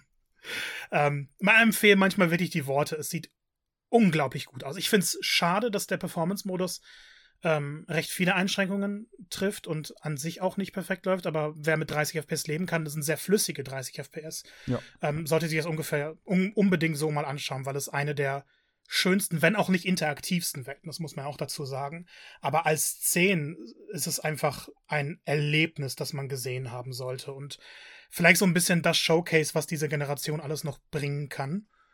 Ähm, wir sind ja immer noch am Anfang und ich denke, jede Firma, die, die so ein bisschen in diesen optischen Stil geht, die wird äh, jetzt die nächsten Jahre ordentlich was raushauen. Ähm, ich ich hab, konnte mich teilweise gar nicht satt sehen. Und dadurch, dass Horizon auch so viele verschiedene Biome hat, so viele verschiedene Umgebungen, was, was teilweise, ich dachte jetzt, muss ich das hier ausdrucken mit Postkarten davon. das ist mein, mein Horizon-Urlaub. Ja, ja, ja, Ich, ja. Ich, war, ich war auch so viel im Fotomodus, ne? Also wirklich unglaublich. Ja. Also man, ähm, man kann vielleicht noch mal kurz erwähnen, äh, der 4K, also 4K sind dann äh, 30 FPS und Performance-Modus so eine Zwischenauflösung, ne? 1800p, glaube ich. Ja, sie ist auch sehr dynamisch in dem Modus nochmal. Also die geht teilweise auch noch stärker runter. Ja, bei 60. Ja, genau. Aber das waren sehr, sehr stabile Frames, 30 Frames. Also tatsächlich, wenn man sich dran gewöhnen kann, so. Ich finde immer, wenn man vom Performance-Modus in so einen Quality-Modus springt, dann ist das unglaublich ruckelig. Aber ja. wenn man, da spielt man eine Stunde irgendwie so und dann hast du dich, finde ich, immer doch schon dran gewöhnt irgendwie. Das ich habe auch deshalb gesagt, ich gehe in den Quality-Modus und gar nicht erst in den Performance-Modus, ja, weil ja, von ja. Quality of Performance super, von Performance of Quality geht gar nicht. Total. Und so sehr ich diese Grafik und die schönen Landschaften und was weiß ich vergöttere, ich finde, dadurch fallen die Glitches und Bugs dann doch äh, stärker auf und ich hatte so einige.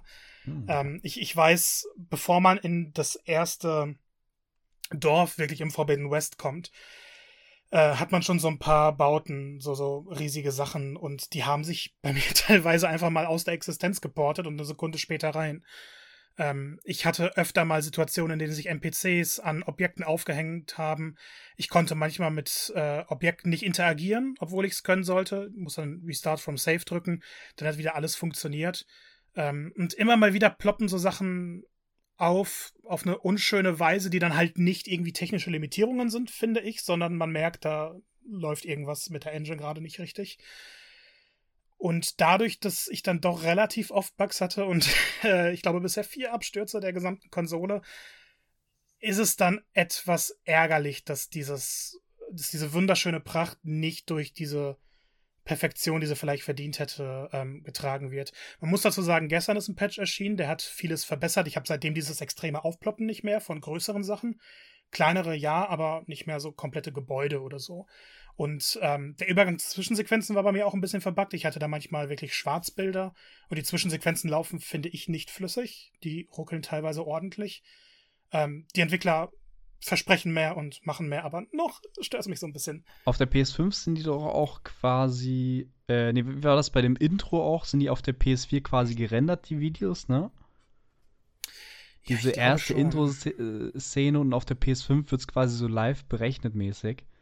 Ähm, ich weiß nicht, ob das irgendwie, aber ich hatte bei den Zwischensequenzen auch immer so einen Fehler zumindest, ähm, der eigentlich ganz lustig war, immer wenn ich ein Reittier mitgenommen hat und äh, dann auf einmal da die Cutscene dann angefangen hat, war das, das Reitvieh dann hier und da immer mal wieder hinter, hinter mir oder sowas oder zwischen mir irgendwie in der Kamera oh. oder so. Und das sah immer sehr lustig aus, wenn Aloy sich dann unterhalten hat mit jemandem und dann dazwischen das Reittier irgendwie ist. Oder, ähm, ah, jetzt hätte ich fast was gespoilt. Äh, nee, ja, oh. Punkt, das reicht oh, fast zu weit. aber ja, ist es denn so? Ich, ja. ich hatte auch die, den einen oder anderen Grafikbug, aber mhm. Gar nicht so extrem. Also das Aufploppen ist mir auch aufgefallen, aber ich hatte zum Glück keine Spielabstürze gehabt. Also es war bisher auch nicht so mega, also bis auf die Spielabstürze, nicht so mega störend, aber schon mehr als, ähm, als in anderen Open World und ja. mehr als im ersten Teil, als ich zumindest in Erinnerung mhm. habe. Ja, ich glaube, das ist immer so, man muss es dann immer so ein bisschen einordnen. Ich glaube, so wie ihr es beschrieben habt, ist es jetzt nichts, wo man was so völlig aus der Welt dann rausreißt und was dann vielleicht auch ärgerlich ist. Und ich glaube, dass dann das jetzt auch Sachen sind, die jetzt nach und nach wahrscheinlich auch gepatcht werden. Ne? Also so, es klingt jetzt nicht nach Sachen, die da jetzt irgendwie in einem halben Jahr noch da sein werden. Zumindest ist so das mein Gefühl. Und ich glaub, glaube auch, dass da die Entwickler relativ offen mit, mit umgehen und dann da hoffentlich auch noch so ein bisschen nachbessern werden. Marco, du wolltest noch was erwähnen. Ja, und zwar, ähm, als ich dann Horizon Zero Dawn vor ein paar Wochen nochmal mhm. gespielt habe. Ich weiß, damals gab es eine Diskussion wegen Gesichtsanimation. Und ich weiß, dass ich die total übertrieben fand und irgendwie nicht nachvollziehen kann, konnte. Und dann habe ich es äh, wieder gespielt und ich habe einen Schock bekommen, weil ich die Gesichtsanimation nicht als so schlecht in Erinnerung hatte. Ähm, da da gab es teilweise gar keine Ausdrücke in den Gesichten, als ob, als ob die Charaktere selber Roboter wären. Äh, manchmal. Ich, ich war total erschrocken, wie, wie schlimm das aussah. Hast du das noch so in Erinnerung gehabt, oder? Also bei, bei ähm, Zero Dawn jetzt?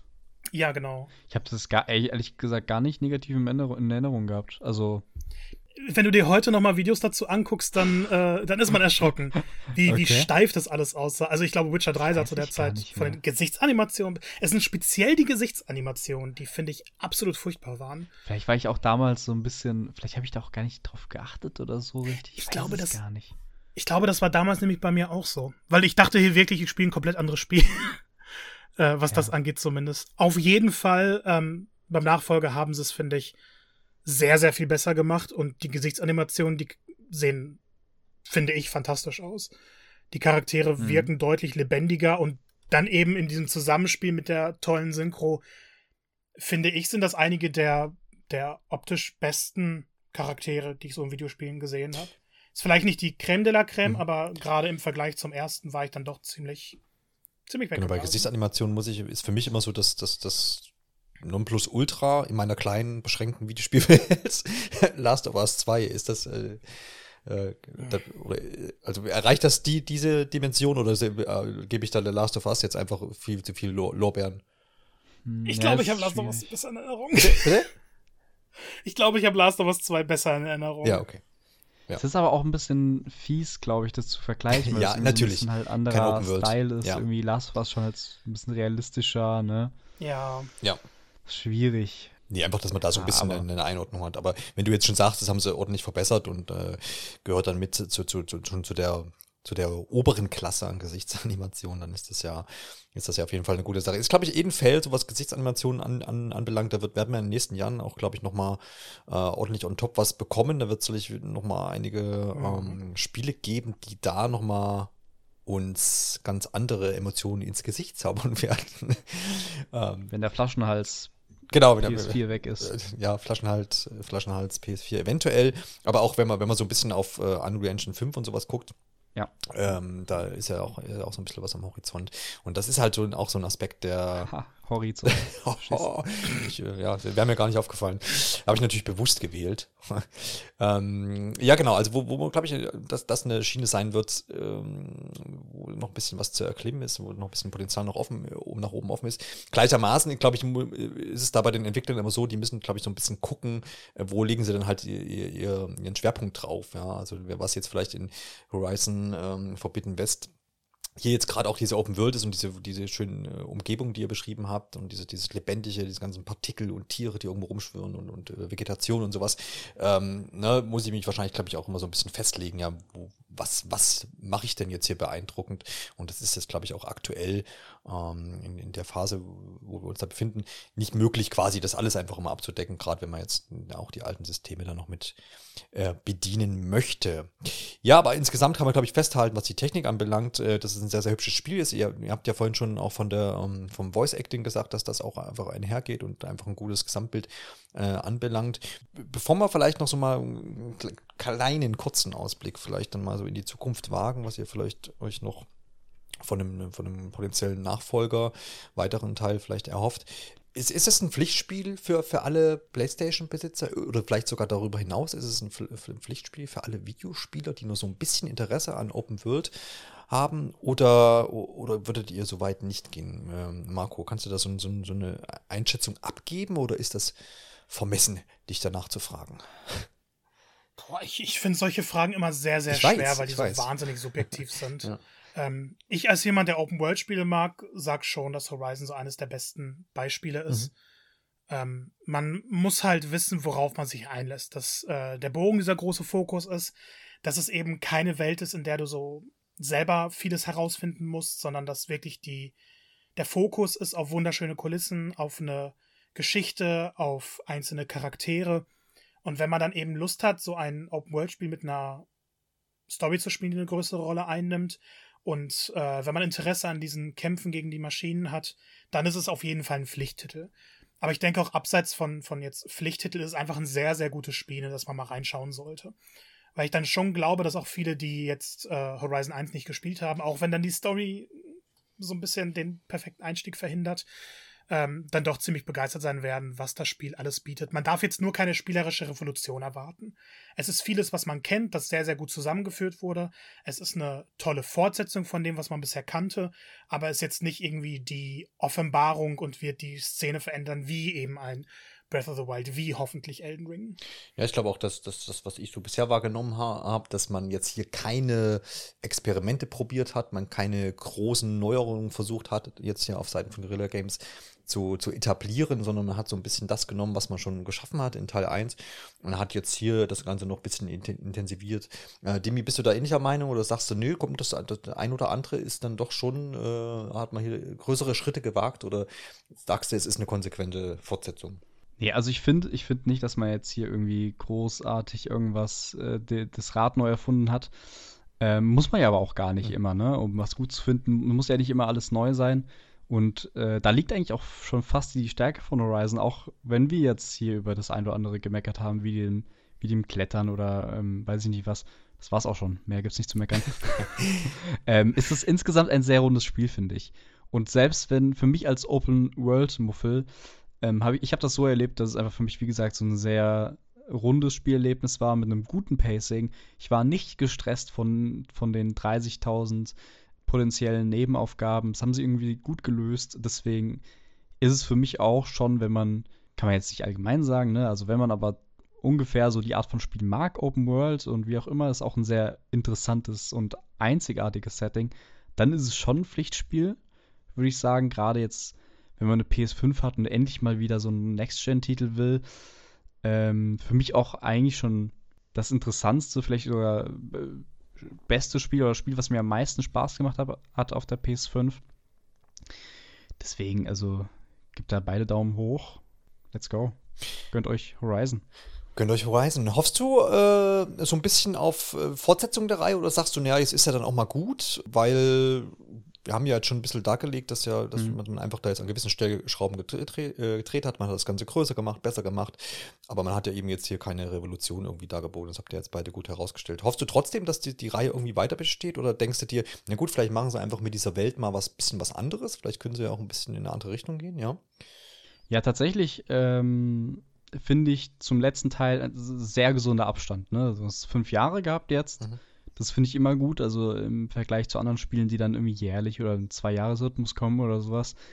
Ähm, so hast du gerade auch bei so einem einzigartigen Universum und äh, tollen Worldbuilding auch nochmal so ein bisschen nicht diese Ermüdungserscheinung. Vielleicht für einen dritten Teil oder in Zukunft generell würde ich mich, glaube ich, freuen, wenn ich stelle mir das, habe mir das so im Spiel vorgestellt, wie dann dachte mir so, ja, okay, wenn jetzt lange Zeit sah das aus wie, es könnte Na, äh, ich, ich will jetzt nicht spoilen. ähm, ich wusste nicht, wie soll ich das sagen? Ich würde mir wünschen für den dritten Teil, dass die Welt ein bisschen auch mit der Technologie wächst, dass du quasi, also wächst, dass du, dass auch die Menschen und so dort, dass du dann vielleicht erste Gebäude hast. Vielleicht irgendwann geht es weiter, so, dass du in, in Teil 17, in 23 Jahren, hast du dann wirklich irgendwann auch Wolkenkratzer und weiß ich nicht, mhm.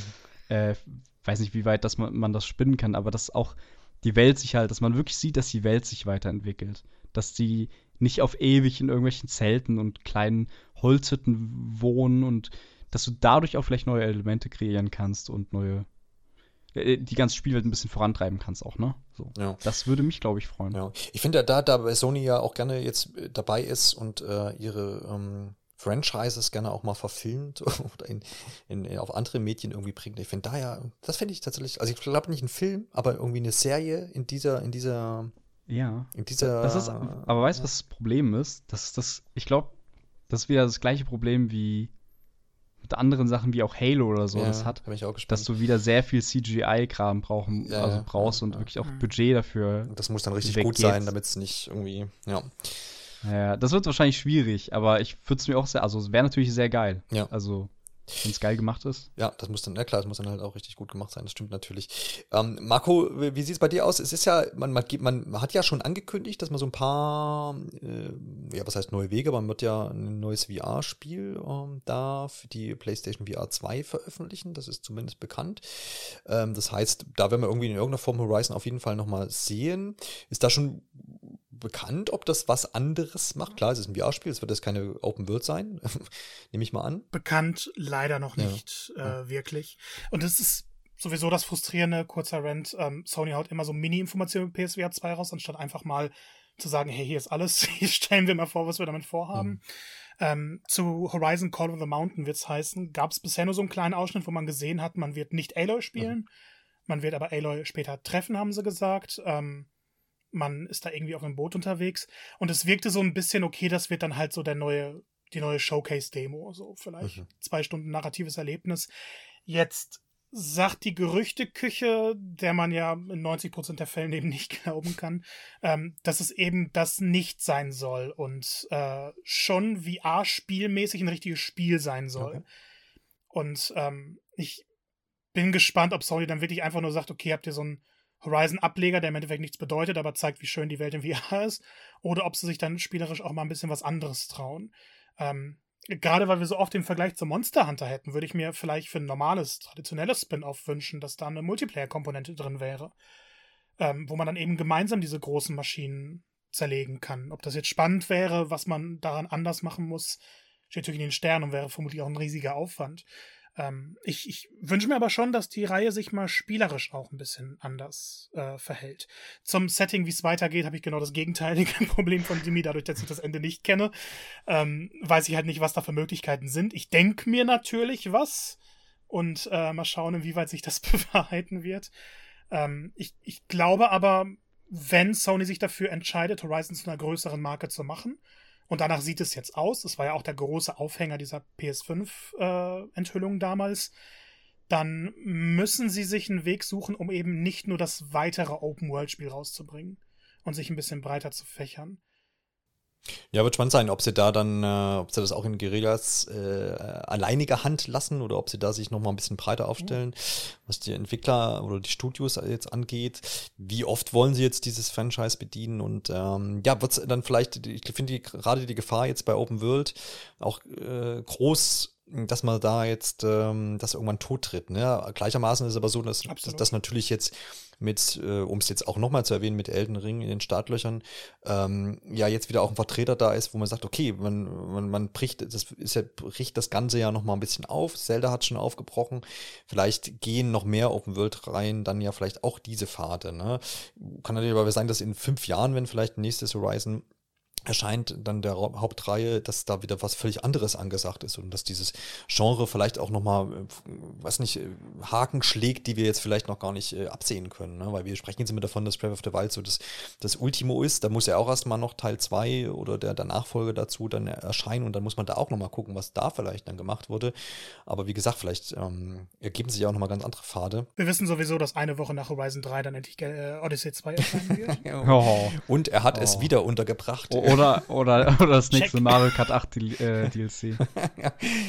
Hätte ich auch nicht. Äh, ehrlich gesagt, ich auch nicht. Also ich finde ja Mario Kart 8 äh, eigentlich das perfekte Mario Kart. Äh, äh, was, was ist hier los? Binnen Sekunden reißen sie völlig das Ruder mir aus der Hand und, und sprechen 20 andere, The andere, Themen an. Sie tanzen mir auf der Nase rum. Es ist Zeit, dass wir hier. Es tut mir leid. Es, es tut mir wirklich es, leid. Es, es, wird Zeit, dass wir hier ähm, in die Hofpause gehen und, mal, und, und, und einen kleinen Break machen. Nee, äh, ganz im Ernst. Ähm, ich denke, wir haben das ganze Thema äh, Horizon Forbidden West hier ganz gut abgegrast. Danke euch, dass ihr die ganzen Aspekte hier mit mir äh, angeschnitten habt und dass ihr mich auch so ein bisschen bisschen und natürlich dann auch unsere Zuhörerinnen und Zuhörer ein bisschen schlauer gemacht habt. Also danke vor allem dir, Dimi, dass du hier die Zeit dir genommen hast. Ich danke für die Einladung. Es war mir wirklich eine Freude. Es hat mir sehr viel Spaß gemacht und werde die Botschaft auch weitertragen, dass ihr sehr nette Menschen seid.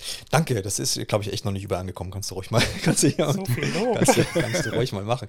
Danke auch an Marco, an deine Einschätzungen und dass du hier noch auch Spielzeit investiert hast, bevor jetzt hier der nächste große Titel ansteht. Gerne doch. Und dann danke auch an alle Zuhörerinnen und Zuhörer und guckt auch gerne mal, äh, nein, hört gerne bei Scarlet mal rein, kann ich euch sehr empfehlen. Ich glaube, die letzte Folge, da habt ihr gesprochen, ein bisschen über die Call of Duty Exklusivität, die da, ähm, ja, wo Microsoft so ein bisschen ähm, ja, Klarheit geschaffen hat. Ihr habt auch über Dying Light 2 gesprochen und natürlich über all das, was so im Game Pass Richtig. los ist. Ich denke, die nächste Folge sollte schon in den Startlöchern stehen. Zumindest ist das meine Erwartungshaltung jetzt zum Zeitpunkt der Aufnahme. Denn der Monat nähert sich dem Ende, dementsprechend gibt es bald wieder neues Futter. Ne? Äh, so ist es. Eigentlich wollten wir auch jetzt ein Elden, äh, ein Elden Ring, ja Mann, Elden Ring, äh, ein Starfield Special äh, Stimmt, da war was angekündigt. rausgehauen haben schon. Ja. Äh, ist aber, verschiebt sich auf zwei Wochen, weil private Sachen dazwischen gekommen sind. Aber die nächste Folge naht. Ist ein kurzer Monat, dauert nicht mehr lange und ja, ja sehr schön. Von daher. Genau, könnt ihr überall da hören, wo ihr auch Pixel, Polygone und Plauderei hören könnt, nämlich unter anderem auf Spotify und bei Apple Podcast und dergleichen. In unserem Falle surft ihr einfach pixelpolygoneplauderei.de an und dann findet ihr auch alle Möglichkeiten, irgendwie uns zu kontaktieren, uns Feedback zu geben und darüber freuen wir uns auf jeden Fall sehr, genauso wie über fünf Sterne bei Spotify und natürlich auch bei iTunes bzw. Apple Podcasts. In diesem Sinne, ab in die Pause, raus auf den Hof, liebe Kinder, und dann hören wir uns in einer der nächsten Episoden wieder. Macht's gut. Ciao, ciao. Tschüss. Bis zum nächsten Mal.